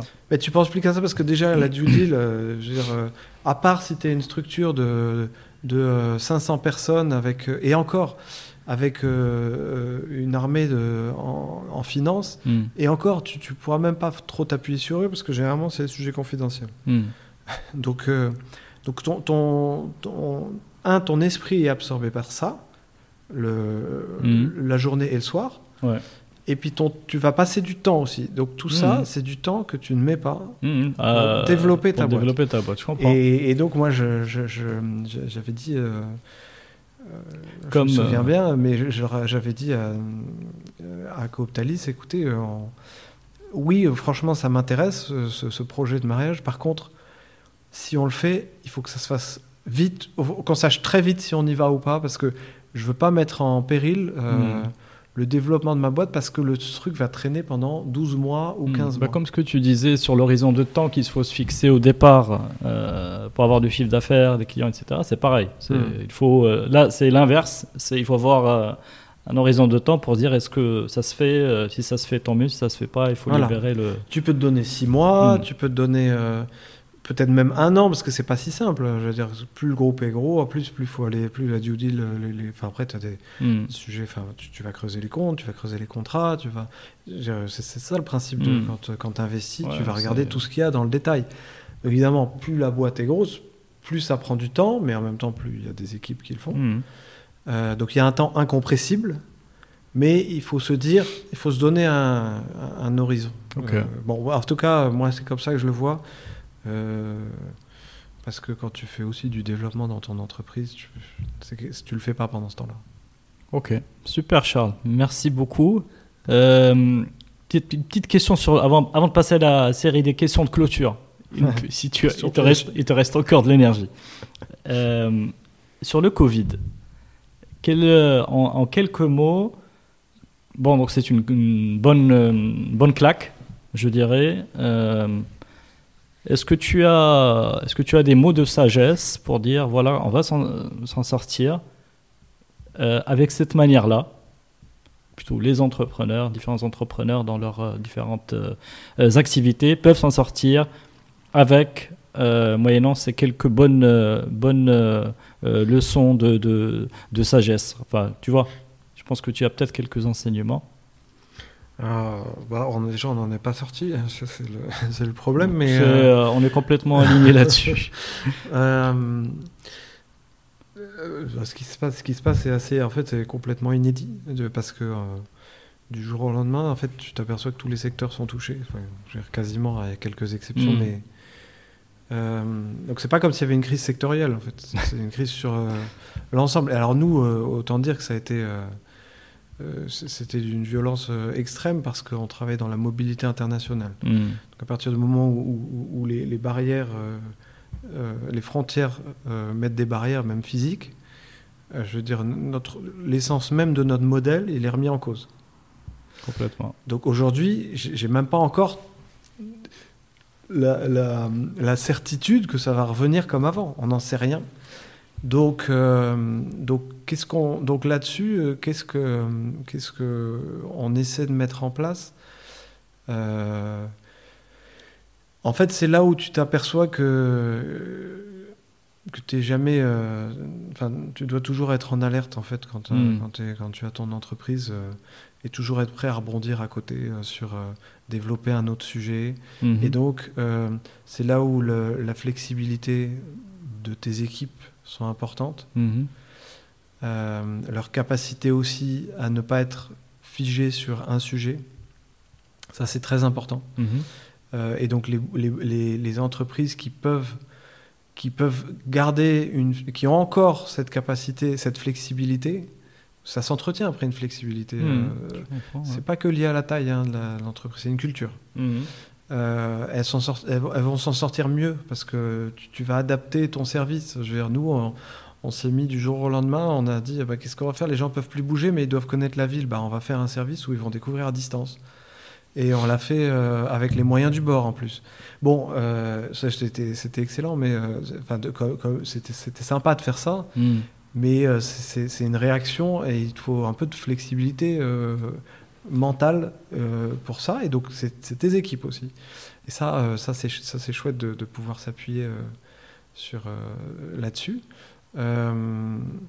La, la deuxième chose, c'est que je pense que c'est dans ces moments-là que tu vois l'importance de- d'avoir des gens autour de toi qui, qui vont t'amener des idées, voire qui sont meilleurs que toi dans certains sujets. Mhm. Euh, Je veux dire, nous, avec l'équipe, on essaie de réfléchir souvent à des, nouvelles. Qu'est-ce qu'on va lancer Comment on va le faire De quelle manière et, et, puis c'est là où tu t'aperçois que tu, être tout seul avec juste une, armée d'exécutants, mm. Euh, ça mène pas, barré, ça mène pas, ça mène pas très loin. ça mène, bah, ça mène pas très loin. Et en fait, euh, faut pas avoir peur de se dire, euh, mais je veux des gens, je veux des gens bien, je veux des gens qui m'apportent des choses, et je veux même des gens qui soient meilleurs que moi sur certains sujets. Il faut, faut toujours se dire ça, hmm. toujours se le dire. Ok. Donc la flexibilité va nous aider à, à sortir de, de ce de cette période parce qu'en fait, soit tu refais ton modèle complètement, soit tu l'adaptes, euh, mais, euh, mais en fait, tu ne peux pas rester comme tu étais avant. Donc si tu mets trois ans à, bouger, bah, tu seras mort d'ici là. Alors justement, ça, enchaîne avec la question d'après, c'est comment est-ce que tu gères, comment est-ce que tu progresses? Comment est-ce que tu, toi en tant qu'entrepreneur, patron, euh, responsable de plusieurs équipes, tu vois, comment, comment est-ce que tu progresses? Et puis comment est-ce que tu as des, des routines? Des outils, des moyens, des méthodes pour rester, tu vois, garder de la, de la fraîcheur, de la hauteur, hmm. euh, qui est indispensable encore plus dans, ce, dans le contexte que où, qui demande beaucoup plus de souplesse euh, il, faut, euh, il faut que tu assumes ce que tu fais. quand, tu, quand tu recrutes pour déléguer, il faut que tu délègues vraiment. Mhm. Donc toi, tu vas passer, tu vas mettre en place un outil pour ou, alors une méthode avec la personne avec qui tu délègues pour suivre ce qui se passe. Mhm. Mais tu peux pas rester euh, intrusif euh, euh, par, par, rapport à ça. Donc, donc, ça c'est, ça c'est quelque chose qu'il faut vraiment, qu'il faut. pourquoi je te dis ça? Parce que c'est pas facile en fait quand tu es parti avec une petite structure et que tu grossis. Mhm. En fait, tu as tendance à. Au début, tu faisais tout, et puis après. Tu as envie de dire euh, non, non, c'est pas comme ça, attends, bouge de là, je, vais te montrer. Exactement. Non, laisse faire. Je vais, ça ira plus vite, je vais le faire moi-même. Hmm. En fait, ça, c'est le pire truc. Hmm. Euh, et, je te dis ça parce que je, continue à me battre pour, pour, pour, pour, ne pas réagir comme ça, mais, euh, mais non, en fait, fais-le, et puis on va voir. Et puis, puis, en fait, même. Ah non, mais attends elle a fait différemment, mais, euh, mm. c'est mieux en fait. C'est aussi bien ou mieux? C'est aussi bien ou mieux. Ou mm. alors non, ça, ça va pas, ben, on se le dit. Et puis, mm. euh, donc, euh, c'est un, un, bon terme la fraîcheur parce que il n'y a, rien de pire qu'une boîte défraîchie. C'est-à-dire en gros, tu sens que ça végète, ça tourne, mais on s'ennuie un peu quoi. C'est ça, ou on s'angoisse vite. Hein, par exemple, il y a la crise, tout le monde est paniqué. Tout le monde parce qu'on n'est pas flexible, parce qu'on n'a jamais été habitué à être flexible et à être dynamique. Par exemple. Ouais. Euh, et du coup, euh, ce que tu dis, euh, j'aime bien le terme fraîcheur. Et, et, effectivement, elle doit venir aussi forcément du, du, du, management et, puis du, quand c'est une boîte du fondateur ou en mhm. tout cas des gens qui, qui, qui gèrent. Alors moi, moi après chacun son, son style, son mhm. style euh, de vie. Euh, moi, j'ai toujours eu un, maintenu un équilibre assez fort euh, en termes de comment dire. quand je bosse, je bosse. Mhm. quand je suis quand je suis pas au boulot, j'oublie quoi. Enfin, j'oublie.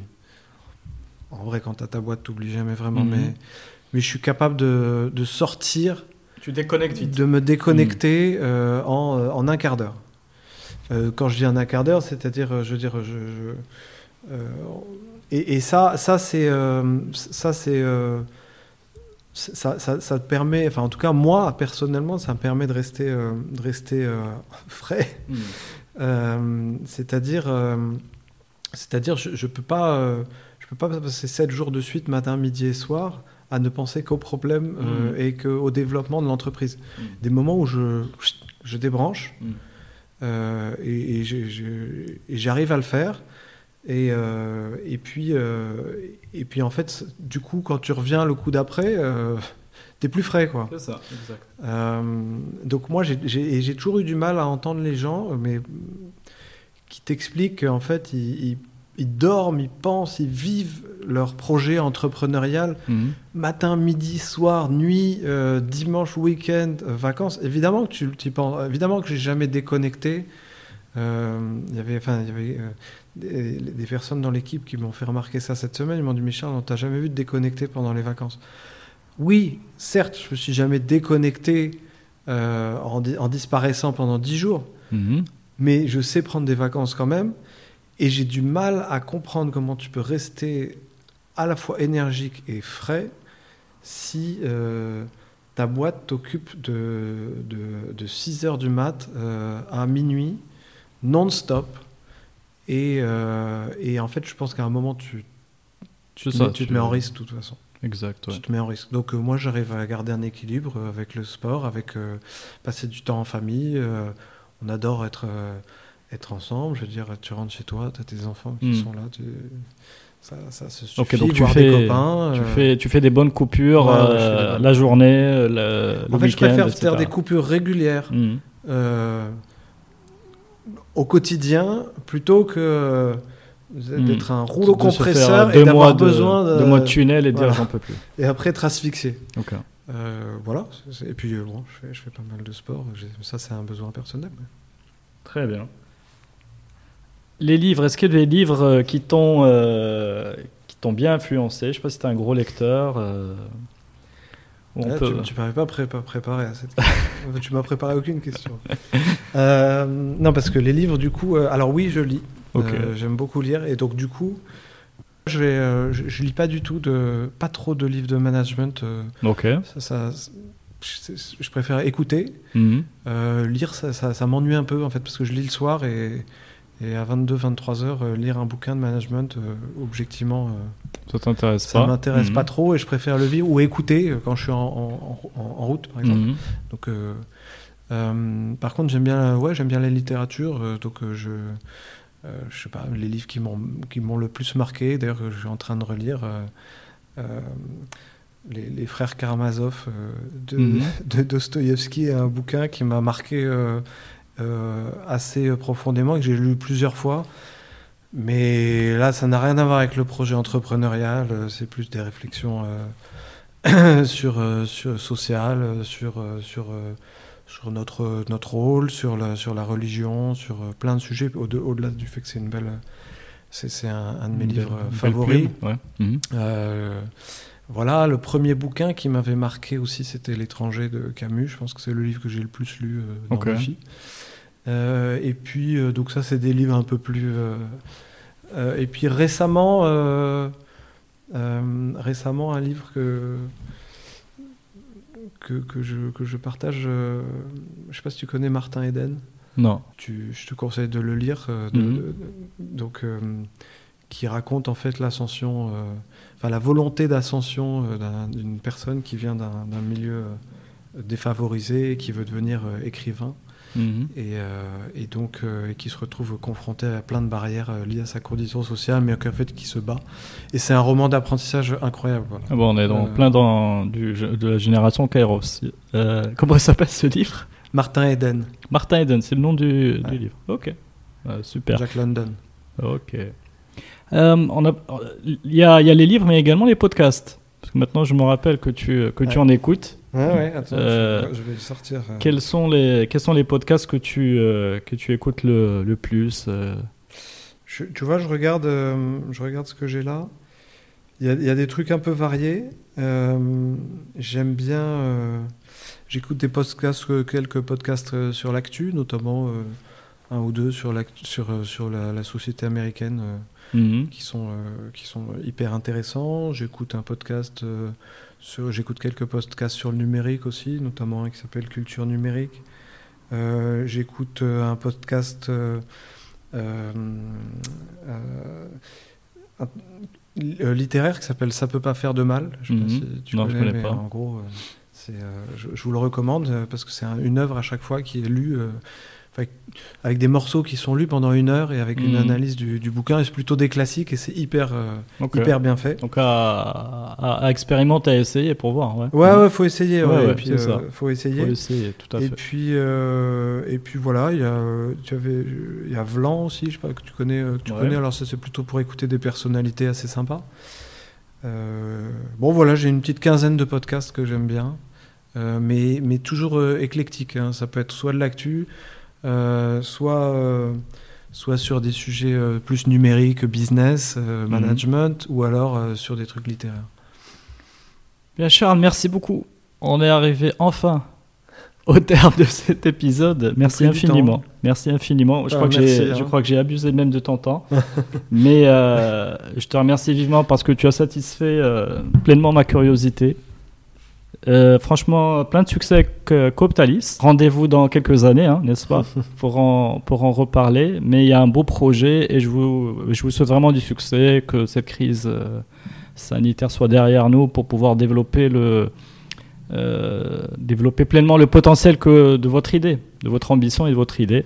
Bah, merci, merci à toi. euh, bravo pour le podcast. Et puis, euh, toi aussi, je pense que tu as beaucoup de choses à en tirer après. Euh, et c'est très chouette, euh, en tout cas, comme initiative. quoi. Super, merci beaucoup Charles, à très bientôt, à très vite. Et euh, à vous tous qui nous écoutez, merci d'être restés jusque-là. N'oubliez pas de euh, liker cet épisode, de le partager sur les réseaux sociaux, et puis de- d'aller sur iTunes et de mettre 5 étoiles euh, sur le podcast Génération Kairos. Et je vous dis à très bientôt pour un prochain épisode.